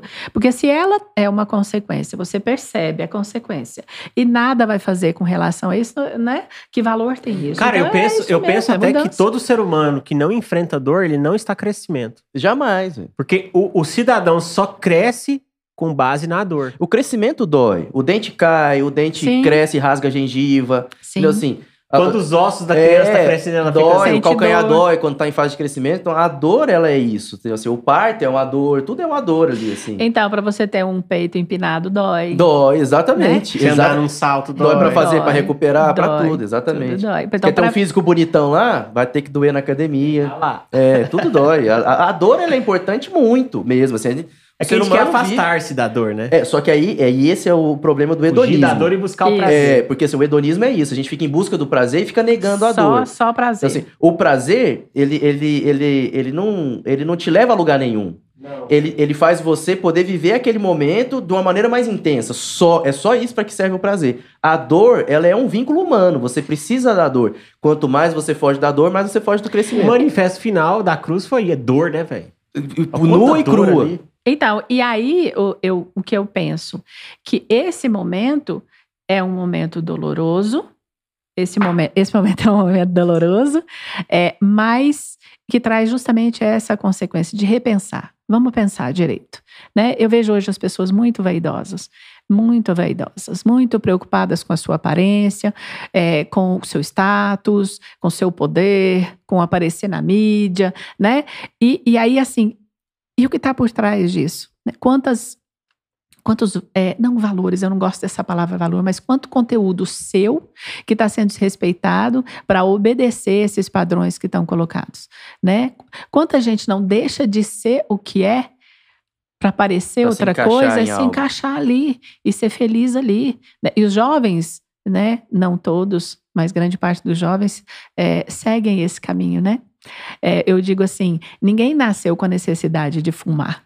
Você fuma porque você acha bacana, você acha empoderador, tá com cigarro entre os dedos. Ninguém Pra mim nasce foi com essa terrível largar o vício do cigarro, porque Então. eu comecei a fumar pra parecer pros outros E- quando eu era mas todo mundo Mas foi isso, Avalia né? A propaganda do cigarro foi isso. Sim. Você é chique, você é aventureiro, É, você é cowboy, você não isso. sei o quê. Você, você é Não, poderoso. você não é viciado, não. Até você descobrir que você é um viciado, você É. já tá muito viciado, entendeu? Exato. Igual tapa na pantera, né? Eu fumo há 25 anos É, e não não, sou me viciei. Mesmo. Aquele vídeo é épico. É que ele é épico. que ele Então é muito- bem assim, Porque né? ele é épico por causa disso. Que, ele, ele, ele, ele- é, que o humor é isso, né? Você causa uma hipérbole, né? Leva no- na situação ali pra você Pra depois. é, Cara, fazer, a- a- é, olha, deixar o... Sem perverter Deus, o sentido. Sem Deus, de verdade, eu acho que eu teria pirado, velho. Eu pirei. É, é, é, talvez foi isso, né, velho? Isso que me, fe- me, me fez pirar pra mim entender que, tipo, só o Criador mesmo que pode salvar. Mas, mas você vai ver várias pessoas encontrando Deus porque piraram e vários abandonando e pirando e reencontrando. Porque assim, existe. é, é, O regresso pra casa é sempre. Cara, e pior que positivo. assim, eu tenho uma visão conservadora de várias coisas, entendeu? Assim, é, eu tenho, não, não- que não tem nada a ver com política, diga-se passagem. Mas no caso de- do encontro com Deus, ele é pouco conservador, é muito revolucionário, entendeu? Porque assim, você vai indo em encontro, vai indo em encontro, de repente, vem de uma vez, assim, escancara na sua frente, assim, a clareza do que é o divino mesmo. Do que é Uhum. importante, né? E aí, é, que aí, o, encontrar Deus é um processo de autoconhecimento, Sim. que a gente falou muito aqui. É claro que é, porque o que é que eu tenho? Quando eu falei que eu sou um ser divino e sagrado, eu tô falando isso, dessa filiação, eu tô falando dessa origem minha, né? A minha origem enquanto ser, ela é divina. Minha Existencial, né? origem é divina. Mais do que É, genética. Eu Eu existo Vou por jogar essa uma pergunta pra você que o Diego me fez. Mas a natureza humana, ela é boa ou ela é ruim? A natureza humana é.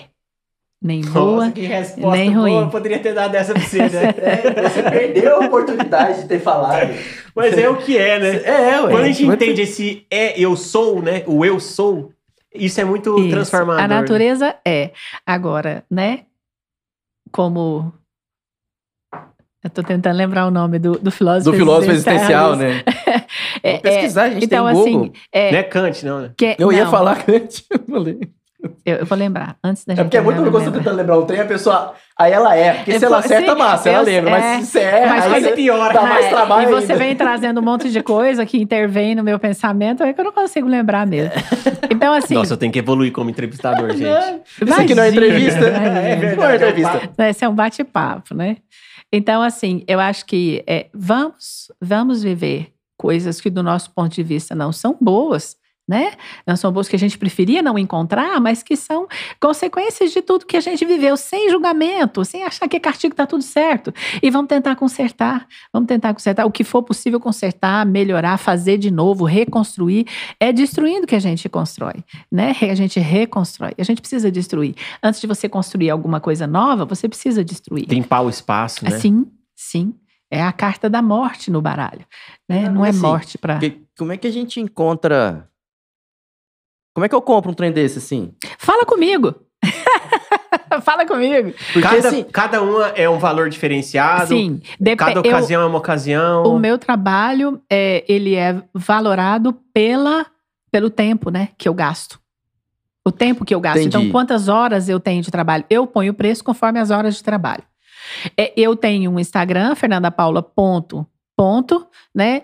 E Ponto de pontinho e depois ponto escrito. Isso, Fernanda, Fernanda Paula tudo junto, um pontinho e depois a palavra ponto, né? Porque esse é, é o meu métier. Essa é então, a sua obsessão, né? é, pontos. pon- Gente, e é muito engraçado. Às vezes eu começo a fazer um trabalho, vou fazer um trabalho de lápis aqui. Vou fazer um trabalho aqui com a Shura. E aí, quando eu vejo, eu tô lá. Pontinho. Não dou conta. Não Como é que consigo. dá pomba de visão? Porque é, nela, nela. dos todos eles tem, mas aqui também aparece o arco, né, como um aspecto esférico. Mas Chama o ela tem arco-íris da deusa. Esse. o arco-íris da deusa, olha, ainda apareceu o arco mesmo. Porque aqui os outros têm um aspecto de mandala. E aqui também eu queria também fazer uma, uma discussão do tempo, porque quando a pessoa fala pra mim assim, ó, mandala, a imagem que vinha na minha cabeça não é isso aqui. Porque isso aqui, até, eu- porque assim, a palavra mandala me vem muito aqueles ícones, aquelas coisas do Pinterest, assim, sabe assim? Mandala, que você procurar mandala, vem um trem. Mandala são essas. É o desenho, mas, a- mas, e- mas eu olho pra isso aqui assim, ó, isso aqui é uma, É uma mandala. uma, é uma, é uma, é uma obra de arte.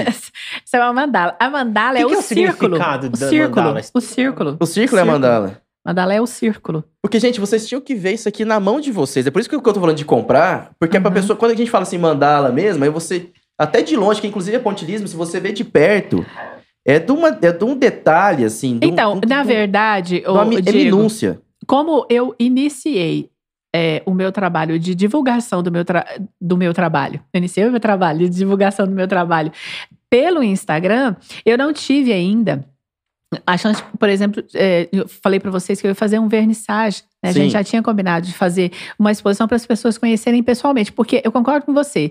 Toda a riqueza do meu trabalho só é perceptível presencialmente. né? Se você pegar o trabalho, não precisa pegar, porque senão você fica sujando, mas olha de perto, Lá vem a mão, vai vendo. olha de perto e você vai saber, né? Qual o valor do meu trabalho. Mas o Instagram é muito bonito também. A É, gente tá falando aqui. É porque, sim, assim, mas- no Instagram, eu achei um excelente trabalho, achei maravilhoso. Mas Cê- quando cê eu vê vi. Você vê a luz e a sombra já harmonizada, né? De Pare- perto, parece que tá saindo daqui da do da papel. Sim, É por isso que eu peguei esse daqui, porque esse tem um, ele tem uma característica diferente dos outros, né? sim. Porque é um autorretrato. Eu Vou Sim. pegar pra mostrar só. Vou pegar bem. é um autorretrato. Ó a Fernanda ali. E para outras mulheres que, vamos dizer, têm esse, essa paixão de trabalhar com arte e que também, assim como você, abandonou isso lá na juventude, na infância, qual que é a visão que você traz para essas mulheres? Retoma, mana, retoma. Vai desenhar sem ganhar dinheiro. Desenha o tanto que você quer. Acordar de madrugada com uma coisa na cabeça, vai lá, desenha, desenha, desenha. Porque é, é libertador. Saber que você pode desenhar e que não necessariamente você vai ganhar dinheiro assim instantaneamente. É lógico que o reconhecimento vem depois, né? Divulga seu trabalho. Vai, vai e faz seu desenho e não se preocupe com alguém dizendo, porque vai ter sempre alguém dizendo que você está gastando seu tempo para não ganhar dinheiro nenhum. E daí, quem disse que o tempo é para ganhar dinheiro? O tempo é para desfrutar, é para viver, é para ser feliz, é, É para fazer ser, o que né? gosta, é para ser, né? Não necessariamente para ganhar dinheiro. Eu vou dizer para você, o tempo mais feliz para mim não é aquele com o trabalho com que eu ganho dinheiro. O momento mais feliz da minha vida quando eu estou desenhando. E assim, esporadicamente, alguém né, me pede meu trabalho também. É, esse trabalho da imagem terapêutica que eu falei que eu faço e que eu consagro e tal. É, é, não é um trabalho muito conhecido, né? Porque foi um trabalho que eu criei. Então, assim, não é uma coisa muito divulgada. Não tenho, gente, essa preocupação, sabe? De falar assim, ó, se eu tenho que ficar rica com esse dinheiro. Não, é- não tenho, eu não tenho essa Eu acho que preocupação. qualquer coisa que você entra com o foco no dinheiro, ela já não prospera.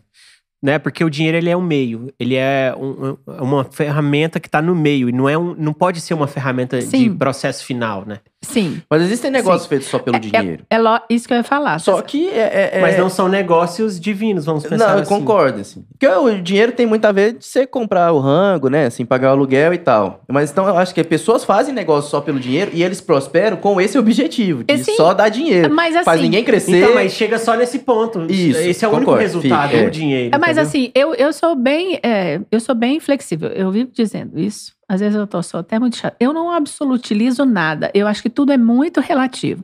Então, eu, e dinheiro para mim hoje, eu entendo que dinheiro é energia de troca. Não tem um mínimo problema trabalhar para ganhar dinheiro. O que eu não acho justificável, saudável, bacana, é que você trabalhe só pensando em dinheiro sem ser feliz, por exemplo. Sabe? Sem ser feliz. Porque se você está trabalhando para ganhar dinheiro, está feliz, está gostoso, está bom, bacana, vai. né? Mas em algum momento, se você não tem esse perfil, se você está trabalhando com uma coisa que você odeia, ou você aprende, meu querido, a gostar do que você está fazendo, encontrar ali a importância daquilo que você faz, que dá para fazer isso. Ou então você pega o teu tempo de reserva e vai fazer uma coisa que você gosta para preencher a sua felicidade, para encontrar esses momentos, né, de êxtase, de flow, Uhum, né? Existe esses momentos. É, Pra mim, cara, lógico a- que é, existe. O momento de se- você ser. Entende que você faz sentido em algum processo, que você está servindo, você serve para alguma coisa. Quem não tem esse sentimento de que serve para alguma coisa, aí entra nesses processos Então, energéticos. Então vamos aprofundar esse conceito. Essa pessoa, esse servir, pode ser para você. Porque si quando a gente próprio, né? fala, a gente fala de servir, as pessoas acham que a gente está falando de dar para os outros, de dar para os outros, é oferecer para os outros e fazer o outro feliz. E você, né? Eu falo para os meus clientes, é, a pessoa diz, eu quero ser uma pessoa boa para todo mundo. Eu falei, desde que você inclua nesse todo mundo você. Né? é bom pra você Porque mesmo. você, você é uma pessoa. Então, se você está fazendo bem para todo mundo, às custas do seu sacrifício, sem nem. sem- com dor, Uhum. então não tá bom o seu trabalho de fazer todo mundo feliz. Não Porque tá você não tá. completo, fa- né? Não, tá faltando você. Não, e vai acabar, né? Você vai. Vai. fazer todo mundo feliz ali durante um determinado tempo, depois vo- você esqueceu de você, vai morrer e não vai conseguir, conseguir ajudar mais ninguém. esquecidas de si Pra mesmo. você ajudar outras Sim. pessoas, você tem que ajudar a si mesmo. Sim, É gente. aque- aquela, aquela figurativa da máscara do Sim, avião, né? Quando a máscara sim. cai, a, a moça fala lá pra você, ó. o- pô- Primeiro põe, põe a no sua. você, depois na criança. Primeiro Tá, a mas eu sua. te falo. Entre salvar a si próprio, a sua própria vida e salvar um irmão que, que, por exemplo, poderia, você poderia salvar alguém com a sua própria vida, qual escolha eu faria? Não, pode dar certo, pode Eu- escolher. Eu não, eu eu vou te confessar, eu já tive tantos momentos de surpresa na minha vida que eu não sei o que eu faria. Agora, o que eu acho bacana é que depois que eu fizer, que ninguém me julgue. Porque eu fiz aquilo que eu achei que era o melhor naquele momento. E eu acho que também não pode morrer os dois. Por exemplo, assim, ó, tá numa situação onde vai morrer os dois. Você salva você primeiro pra depois tentar salvar o outro, senão vai morrer os dois. Alguma vida tem que ser salva ali. Entendeu? Então, numa situação onde os dois vão morrer, se salva pra você poder fazer alguma coisa pelo outro, entendeu? Porque senão você, você escolhendo, ah, que eu vou ser meio assim, eu sei lá, com um pensamento aí que você tá sendo mal, morre os dois e aí não tem vida no, no Então, mas, negócio. e o que eu falo, mas o que eu falo, Diego, é que É, bota ver. Mas o que eu falo é que o momento em que ocorre uma situação como essa é absolutamente indeterminável. Você não sabe qual vai ser a sua Você vai reação. agir pelo instinto. né? Não, você vai agir conforme o que você tem naquele momento. Aham. Se eu falar que agora é um digo- desejo meu, né? Sim. Eu gostaria de ter Sim, feito é isso. isso. É, é o que eu acho legal, bacana, né? O que tá posto aí, que todo mundo acha que seria bacana, é eu morrer pelo outro. Mas eu não sei. O que eu acho bacana é assim, ó, aceita o que aconteceu e não condena, né? A gente que vê a gente que vê as coisas acontecendo, não julga, não condena ninguém. Era o que a pessoa deu conta de fazer. E Então a eu gente não julga sei. demais, a gente Ai, se de condena muito, também. Eu muito, acho que esse é o maior muito. sofrimento Não, essa humano. pergunta né? sua é quase uma condenação prévia, tá ligado? Tipo, o que, que eu faria lá? Se eu tiver nessa situação, eu preciso deixar aqui já determinado pra mim. Se eu tiver que dar minha vida pra salvar outro, o que, que eu vou fazer? Eu tenho que tomar essa decisão que É. agora. Não, não se preocupe com isso, porque é tudo muito inesperado. É tudo muito inesperado, né? A gente tem reações assim. Tem reações de pessoas super tranquilas, super de boa, que no momento do assalto enfrenta o bandido, por exemplo. Né? Ele nunca pensou Do que nada, fosse né? fazer Aham. isso. Ele fala: o que, que eu fiz? Como é que eu tive coragem? Você não pode apostar nem em si mesmo. Ninguém dirá apostar na- na- no que é a atitude do outro. Por isso que eu, eu, eu, eu parto do princípio de que eu não tenho que julgar. eh, E se eu julgar, eu não condeno. E assim, é, aconteceu alguma coisa, vamos lá ver como é que é, o que, que aconteceu, qual foi a circunstância, porque eu não sei, né? Cada um vai agir conforme a circunstância que o cerca, com as armas, os conteúdos, as ferramentas que tem.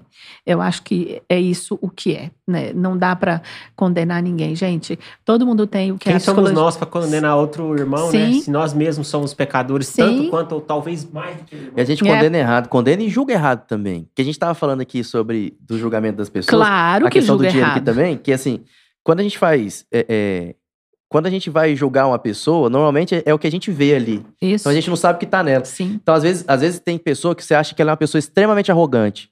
Mas no final ela é só meio sonsa, distraída. Só que como ela não lembra nome, como ela nem percebe quando você chama ela o e tal. outro vai elencando É, isso. Diego, o arrogante, ele pode ser alguém muito traumatizado, muito Uhum. sofrido, que antes de me atacar, eu te ataco. Você não vai me atacar. É uma, É uma uma defesa, uma defesa você já não instantânea. vai ficar acima de mim. Você Uhum. não vai passar por cima de mim. Porque senão É eu def- vou sofrer demais com Sim. isso. E aí vem, você vai ver a história dessa pessoa, tem história de humilhação, de ultraje do pai, da mãe. Um monte de coisa por trás disso. Então, a gente que é da psicologia, a gente sempre diz: nosso, a gente atende gente que assassinou, gente que estuprou. E você não tem que olhar para essa pessoa com condenação. Você não sabe o que levou essa pessoa a fazer aquilo. Ah, mas nada justifica. Não fala nada justifica, não, porque você conhece nada. Você não conhece nada. Quem fala isso não A conhece gente tem nada. uma perspe- perspectiva sobre as coisas, né? A nossa. Uhum. A Exatamente. gente coloca É, como centro do universo e tudo aquilo tem que estar, digamos assim, real. Que é o, o- o lance do julgamento do dinheiro, que, eu- que, eu, que eu ia falar que também Sim. lembrei. Porque, assim, às vezes a gente tem mania de- tem muita mania de falar assim, ah, fulano só faz isso pelo dinheiro. E às vezes a pessoa é boa naquilo, entendeu? Assim, ela faz Tá aquilo como ninguém, tá gostando de fazer. Aí você olha pra aquilo e fala assim, Né? ah, fulano faz isso aí, mas ela faz é só pelo dinheiro. Como se fosse um problema isso, entendeu? Como se ela, É ela troca faz. de valor, né? Entendeu? Às vezes a pessoa vai lá, ela faz só pelo dinheiro, mas isso é a visão que ela tá tendo, do- da- do- mas o resultado tá transformando Sim, vidas, tá sim. deixando Até ela extremamente pessoa feliz. que acha que faz só pelo dinheiro, não É, faz só não pelo faz só dinheiro. pelo dinheiro, entendeu? Aí a gente tem essa mania de falar assim, ah, fulano tá fazendo isso aí só pelo dinheiro. Fala assim, "Ué, se for só pelo dinheiro, olha lá o cara, aí você vai olhar pra pessoa, ela tá bem, família tá Sim. bem, o negócio prosperando, todo mundo feliz com aquilo. Aí você fica aqui do lado julgando que ela tá fazendo isso só pelo por dinheiro, causa do entende? dinheiro. É. Então, eu acho É, que cara, é, somos tudo é mesmo. Sim, sim, e tudo é muito relativo, né? Nada é absoluto, só Deus é absoluto. O resto é relativo. Já falou que é. se Nós estamos nos referindo ao humano. Você não pode apostar em nada, você não pode defender nada, você não pode criticar nada. Você tem que ouvir e procurar conhecer. Aí depois, talvez você consiga dar uma opinião bacana, mas antes disso, não.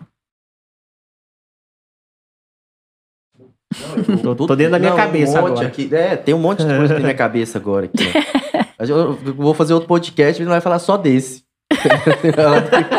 o próximo agora, nós vamos ficar conversando dessa conversa. Eu tô falando isso, que o próximo é com ele.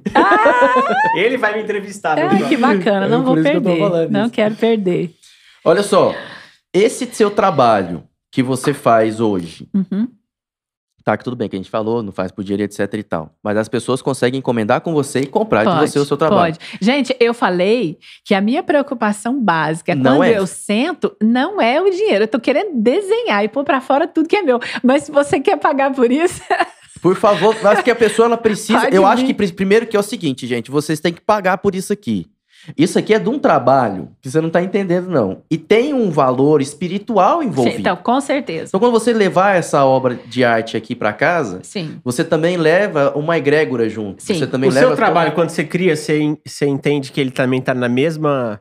Tá na mesma vertente disso? De Sim, tipo. a- sim, porque no caso, no caso então, a pessoa vai, o meu trabalho ele tem uma utilidade mesmo, que é a pessoa precisa morar, ela Sim. precisa colocar o escritório Sim. dela em algum lugar, entendeu? Assim, então igual esse ambiente aqui que, que o Heitor junto com o Gal lá projetaram.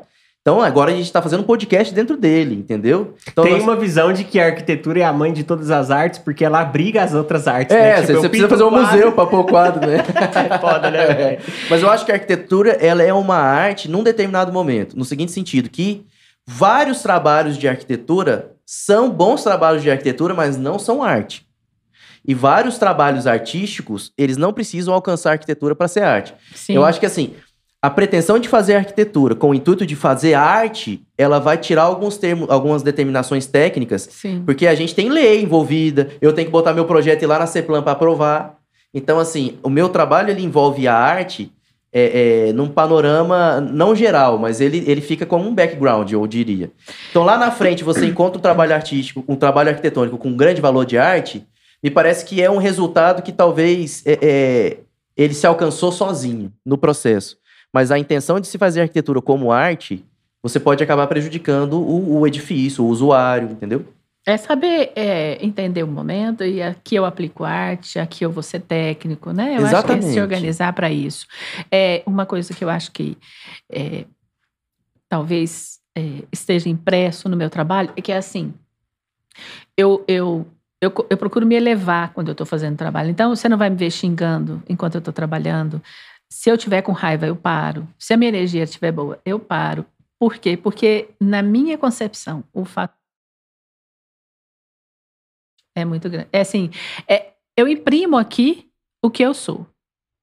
Se eu tiver com raiva, eu vou fazer um negócio para. É um pedaço da sua alma, né? É, eu, eu, E eu estou dizendo isso com relação aos trabalhos que eu entrego para as pessoas. Então, quando eu vou desenhar, é, o trabalho é seu, então eu não vou jogar uma energia negativa no seu trabalho. Eu não vou ficar pensando, não vou ficar xingando, não vou ficar braba com alguém no seu trabalho. Esse trabalho é seu. O seu trabalho eu não mostro para ninguém antes de você ver. Eu não publico na internet antes de a, o dono ver. Quem põe a mão nele pela primeira vez é o dono sabe? Então eu tenho essa preocupação que é seu, eu não posso contaminar isso, seja lá com o que for. Não, e tem, e tem um, um, da arte em si que, que existe o que a gente está olhando, entendeu? E existe tudo que você falou aqui agora pra gente no seguinte sentido. Se eu fosse agora, eu olho para essa arte aqui, se você perguntasse assim, Diego, olha essa arte, eu olhava e falava assim, cara, isso aí, 10 mil dólares. Agora, depois de ouvir você falar sobre a sua arte, eu já acho que vale um milhão. E como que é isso? Porque assim, esse você, falou, é, você, você precifica pelo tempo, né? Sim. E você falou já.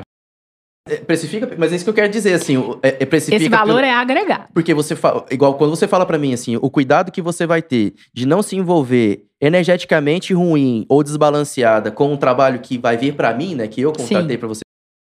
Isso, isso tem valor, tem valor financeiro mesmo que eu tô falando, entende? entende? Tipo, quando você fala que vai cuidar da energia do meu, da minha arte, quando você fala que vai consagrar a minha arte, as quais são os pilares? É a consciência plena, a consciência é para todo mundo, a paz e a, é, é... um branco, mas É o falou, amor. volta lá, que falou aqui no começo, assim. Mas enfim, então quando, e quando vem pra arte em si, eu acho que ela tem um valor gráfico, estético e experiencial, né? Que é aquela síndrome de Stendhal. Depois vocês procuram síndrome de Stendhal aí, gente. É uma sensação que a gente tem quando vê arte. Síndrome de quê? Stendhal. Nunca ouvi falar nisso. Não? mais essa. Aprende essa. É uma. É uma. É, é um conceito. É um, é um- a síndrome de Stendhal é um cara, né? Não sei como é que é o, seu- o primeiro nome dele, sei lá. Que ele descreveu a sensação. Na- lá na Idade Média, há muito tempo. Acho que eles chamavam de síndrome do duende, síndrome do gnomo, como é que era isso? Eu não lembro agora. Já tinha um nome para essa sensação, que é isso, que quando você vê a obra de arte, essa arte ela te causa sensações. Sensações que, que as pessoas começaram a descrever para ele. Então ele, ele, ele, ele conseguiu ali ver que, por exemplo, quando você vê. São sensações de cada um só, não tem nenhuma. Porque você tem parâmetros na sua cabeça que te vinculam com a realidade. Então, quando você vê, por exemplo, uma obra de Salvador Dali, com aquele elefante com a perna no obelisco, ou um relógio derretendo, é, você, você- a sua mente do artista tinha aquela imagem para poder representar lá. Você vai ver o que o artista já botou lá. Então, Uhum. você sempre viu um relógio nesse padrão, nesse formato. Derretido. Você nunca pensou, porra, como é que seria um relógio derretido? Você nunca parou pra pensar nisso. De repente você olhou e viu, um cara pintou pra você um relógio derretido. e Você Aquilo pôde- abre outra porta. você começa a ter cabeça. novas referências quanto Sim, àquilo. Então aquilo com te causa certeza. náusea, te causa comport... é, é, é, fisiologicamente. Então, assim, tinha, tinha gente, tem gente, cara, que sério mesmo, que vai em museu e desmaia. Eu não tô zoando, até- foi- isso é da pesquisa. Não, mas eu, eu Da concordo parada. plenamente Por que a arte provoca É. muito as pessoas. Então, aqui, é o que eu tô querendo dizer é isso, assim, o que eu vejo aqui me causa essa sensação.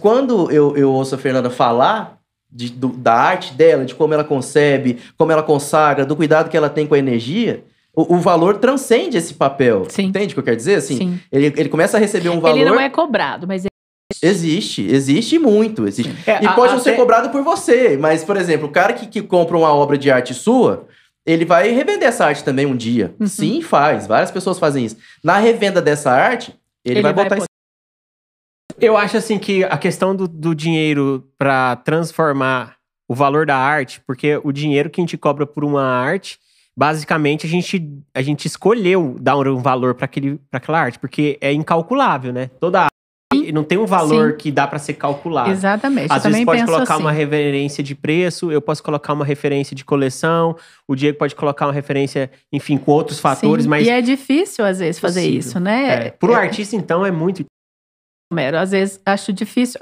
Foi difícil eu escolher qual era é, a minha, como é que ia ser meu parâmetro, né? Eu parametrizar a minha obra. Foi difícil para mim o preço da minha obra, porque eu falei, gente, o que, que eu vou considerar? Normalmente, descobriram no celular que eu fui olhar se o nome do cara era síndrome de Stendhal mesmo, é isso mesmo. como é que escreve? S-T-E-N-D-W-A-L. É uma doença psicossomática rara que ocorre muito comumente em turistas que tentando ver e fazer é, é, demais Não entendi o que tá escrito aqui. Estresse tentando ver e fazer demais durante uma visita a uma cidade famosa por seus museus, galerias de arte e marcos históricos. É como se fosse um overload de Um- um overart. né? É. É isso aí mesmo. Interessante, né? Muito. Provocar essa reação. Muito. E provoca mesmo. Provoca. Fernando, eu queria que você deixasse uma mensagem final aí para nossa audiência, para a galera que tá ouvindo a gente, como artista. Sua- a- qual é a mensagem que a Fernanda deixa depois de ter morrido? Vamos pensar assim, já você já não faria parte mais fisicamente desse planeta. O que, que você gostaria de deixar como legado, como mensagem? É uma perguntona, né? Então você É. pode ficar à vontade de responder. Eu acho, eu, eu penso que é, talvez a coisa mais bacana que eu deixaria foi isso que eu falei para vocês, que você pode, você pode desenhar sem ser ganhando dinheiro, você pode desenhar ganhando dinheiro se você quiser. É como eu disse para minha cliente, você pode ser o que você quiser. É, basta que é, você dê conta daquilo, né? É uma coisa que você está a fim de assumir os riscos, por exemplo. Vem o pacote completo. Vem, vem. Isso que a gente chama de consequência, né? É isso que a gente chama de consequência. É, tudo que você vai fazer vai, é, impreterivelmente, resultar em consequências. Qualquer que você tenha vai resultar em consequências, né? Então, assim, é, se vai ter consequência, que você seja feliz durante o fazer. Né? Que você seja du- feliz durante o fazer, porque provavelmente depois nas consequências também vai ser muito feliz, também vai ser muito agradável. Então, ah, eu acho que o recado que eu deixo é: faça o que você tem vontade, faça o que você tem vontade, acolhe a sua vontade, descobre primeiro o que você tem vontade, porque às vezes nesse mundo que a gente vive de muita vaidade, de muito é, muita tentativa de se empoderar e de mostrar esse poder para todo mundo, você perde a noção de quem você é. Então, primeiro busca descobrir quem é você. Qual é a sua vontade, qual é o seu desejo, qual é o seu anseio. Eu falo para os meus alunos, no- nos cursos, ou nos clientes, eu falo assim: ó, é, se você não tivesse que se preocupar em ganhar dinheiro, o que, que você faria? Porque é esse é seu métier. É isso aí. É o que sobra, né? Já, o tempo todo. Então procura fazer alguma coisa. Até o sonho das pessoas tá meio viciado, né? velho? Tá, tá. Tipo são assim, muito todo mundo tem meio que o mesmo parecidos, sonho. ah, vou ganhar é, dinheiro, vou é. viajar, Mas hedonista. isso são os padrões são é, né, o inconsciente coletivo criando aí padrões que todo mundo quer é, seguir, né? Então eu acho assim, se conhece, descobre quem é você, o que que você gosta, o que, que te dá prazer, o que te deixa naquele estado assim de êxtase, que meu Deus daqui mais. E, e, e eu acho que as pessoas, quando as pessoas trabalham com essa coisa, quando elas descobrem qual é essa coisa, é, é isso que as pessoas chamam de não trabalhar, de se divertir. Porque aí você, hoje, eu me arte, eu fico feliz com a, feliz quando eu estou atendendo. Antes de atender, eu entro em concentração. Antes de atender, eu pego a ficha do cliente, ponho a mão em cima dela e quero fazer o melhor para você. Vamos trabalhar, vamos fazer, vamos crescer junto.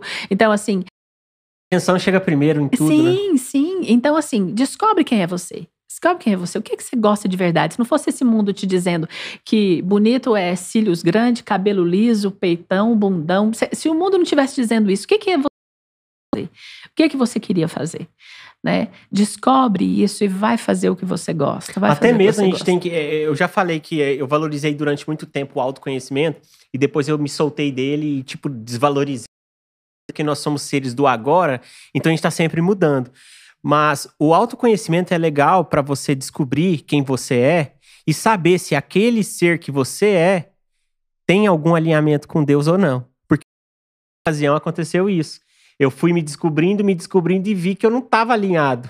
O autoconhecimento cria uma balança, né? É, ele criou, tipo. Você começa a pesar as coisas A gente naquela mesmo balança. se pesando, né? Se julgando, se, se equilibrando. Então, não adianta também estar satisfeito. Você tem que estar a fim de olhar nos seus próprios olhos, encarar quem é você de verdade e estar disposto a melhorar, evoluir. Sim, quando né? eu falo de co- autoconhecimento, na verdade, é um pacotão, assim. É você olhar, reconhecer, por exemplo, tem, eu tenho raiva. E lidar com aquilo, Como né? é que eu vou fazer com isso? Então tá, eu, eu é, é acolher isso, é receber isso não como Acolher defeito. É. Então, assim, você conhece, acolhe e trata. De Essa você é a mesmo. ideia. De você mesmo. Eu, falo, eu ensino muito para as pessoas olhar para o espelho e dizer: vou te dar o amor que você merece. vou dar para você toda a felicidade que você procurou. Porque às vezes o cliente meu procura a felicidade com o pai, deu, minha mãe não me deu, meu pai me maltratava, me maltratava. como é que eu vou fazer? O pai já morreu, a mãe já morreu. Onde você vai conseguir isso? Né? Não precisa ficar mendigando. Dá para você, dá para você, dá presente para você, dá alegria para você, dá cuidado para você, dá carinho para você, com você, com seu corpo, com, a, com, as suas ideias, com seu jeito de pensar. Fica sozinho com você, se curte. Né? Eu acho que o autoconhecimento acaba te mostrando isso, né? Que existe um ser ali que também tem que ser respeitado. A gente tem que tem... se tratar com mais carinho, né? sim, né? Eu, eu sempre percebo isso em mim quando às vezes acontece algo que eu não tinha planejado. Antes eu olhava e ficava puto comigo mesmo. Nossa senhora, papapá. Depois eu comecei a entender a voz que eu externalizo diante dos problemas, diante da minha vida, é uma voz que eu estou falando comigo mesmo. Sim. Então, se eu estou falando comigo mesmo de uma forma nervosa, agressiva, você vai expor. Cara, é, e, e tipo, eu não tô se eu acabo me fazendo uma, uma cagada ou deslizada e eu olho Se e pune. acolho comigo, sabe? Tipo assim, Sim. assim, não, Homero, calma, tá Homero, tudo certo. quando você tiver lá, a minha idade, agora, eu tô com 58, né? Então todas as sendo meu não parece meu meu pescocinho já denuncia ah né? para com isso não aí, parece. aí eu olho no espelho aí vocês estão falando que vocês estão de longe vocês já olhar o espelho bem pertinho vocês vão ver eu olho no espelho eu falo isso muito eu olho no espelho e Juro pra você, eu não sinto nem um pouco de tristeza. Você Pelo contrário, orgulho. eu olho e falo assim, Fernandinha, você vai ficar uma veinha bonitinha. Porque é, faz parte de mim, essa ruga que tem aqui, eu não vou colocar nenhum botox. Vocês nunca vão ver nada disso tipo, comigo. Não. Essa história, é a minha né? marca, isso aqui conta a história de quem eu sou e eu tenho muito orgulho de quem eu sou. Então, isso é se aceitar, sabe? Acolher com tudo a idade vem, tá certo, tá tudo. E outra, eu não tenho medo da morte, né? Então, assim, para algumas pessoas, é, a, o, o, peso dos anos é uma dor porque tá chegando perto da morte. Não tem problema, não. Não tem esse negócio. Quanto antes a gente voltar para casa, é melhor. Não tem né? problema, não. Eu tô voltando para casa, tá tudo certo. Concluir tem gente missão, me né? esperando, né? tem gente me esperando, tem gente torcendo por mim. Então, tá tudo certo. Então, é, é isso. Aceita quem você é, gosta de quem você é. Acolhe, pega Se na sua própria mão. Se precisar de ajuda, não souber como fazer, liga para mim que eu vou te ensinar. né? Top demais. É, então, é isso. É Fernando, isso. você é uma pessoa enriquecedora. É, que Cara, bom. Foi, foi sim, fantástico fazer esse podcast com você. É uma conversa gostosa, né? Eu quero ter essa paz de espírito aí de até conseguir coordenar melhor minha fala, minha palavra, meu pensamento. Você tá com isso, né, dentro de você. Cara, eu tô. Você é maravilhoso, eu cara. acho que ele tá Homero, você, de terapia, você não Você é tá incrível, Homero. Eu falo, o podcast tá me ensinando coisas e eu quero saber o que, que ele tá te ensinando, mas ele tá me ensinando a me enxergar de uma forma muito diferente, porque uhum. a gente não tem Bacana. muito esse, essa oportunidade de nos olhar do lado de fora. Não, e a oportunidade Sim. de ouvir. Que Quando você se vê no Sim. vídeo, falando das coisas que você fala, é. cara, Ó, vocês me perdoem, gente. Eu me arrependo de muitas coisas que eu falo, de, de várias coisas que. impulsos que eu não consigo me controlar. Eu tô em aprendizado, tô em construção, vou melhorar Olha, mas muito não se esse mundo. arrependa. Só acolha. Não só melhora acolha. muito também, Seja, não. O, o Júlio Lins, um médico meditador que eu gosto demais, tá? É, eles têm, ele ensina a meditar. Ele fala: seja gentil com você.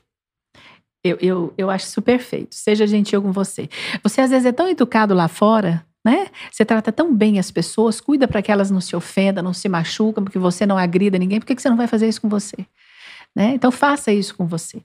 É, acolhe quem você é, recebe quem você é. Se não está satisfeito, vai buscar ajuda, mas cuida de você, dá para você o cuidado que você gostaria. É o contrário, faça para os outros aquilo que você gostaria né, que fizesse para você. Faz o contrário, faz para você aquilo que você acha que deveria fazer para o outro. Né? Eu acho que eu estou trazendo essa nova verdade aí para você. É uma visão. Não, não, eu quero conversar 10 horas. Fernanda, muito obrigado por participar do nosso podcast. Eu que agradeço, gente. Foi um papo Foi muito incrível. Obrigado. Vocês são inspirador. ótimos. Uma Isso honra. aqui vai virar um sucesso, porque vocês são maravilhosos. Amém, eu acho amém, que amém. Essa coisa de deixar o, o, o, diálogo fluir, né, tomar o rumo que tiver, deixa a gente muito à vontade. Quando o, o, Homero me chamou, eu falei, ai meu Deus, será que eu vou? Mas vou quando eu vi, quando eu vi, ele me passou o vídeo do Luiz, eu falei, gente, que delícia, vai ser ótimo. E eu agradeço de coração. Bater agradeço papo é, é, muito gostoso, Não né? é? Com Sem gente essa que tem... pressão de, tipo, Não, ter que falar a coisa certa, é, ter que falar a coisa... É muito bom isso aqui. É só se soltar, eu acho que é um Não, processo ainda mais hoje. Adorei. Nós estamos, nossa, com essa equipe, Estamos com essa né? equipe brava Vocês são incríveis. Isso aqui, cara, isso é viciante, né? Não? Sim, eu Falar vou querer que eu voltar. Quero comer, por favor, que massa. Sim, Que... sim, eu vou querer voltar. Não, é nós estamos viciante. nós estamos encerrando esse aqui em êxtase. Tá, tá Pessoal, então maravilhoso. deixe seu like, clique em curtir, é aquele velho assunto que o nosso canal vai crescer a partir de você. Se esse Vai. conteúdo, de certa forma, chegou em você e tocou você a pensar de uma forma diferente, a refletir, deixa seu like aí, curte e até o próximo Não episódio. esquece também que se você não gostou, manda pra aquela pessoa que você não gosta. É, e escreve nos comentários, Fala, tá horrível. É, tá horrível. Não eu vou, concordei vou mandar nada. todo mundo aqui que eu não gosto, pra todos os meus inimigos. Ó, no Instagram você encontra a Fernanda, já falou o Instagram, vou deixar aí na tela. Tamo junto, até o próximo. Fernanda, dá um beijo aqui. Valeu, gente. Valeu, Tchau. Diegão. Obrigada. Tchau. Obrigado, Diegão. Valeu. Fui. Até o próximo.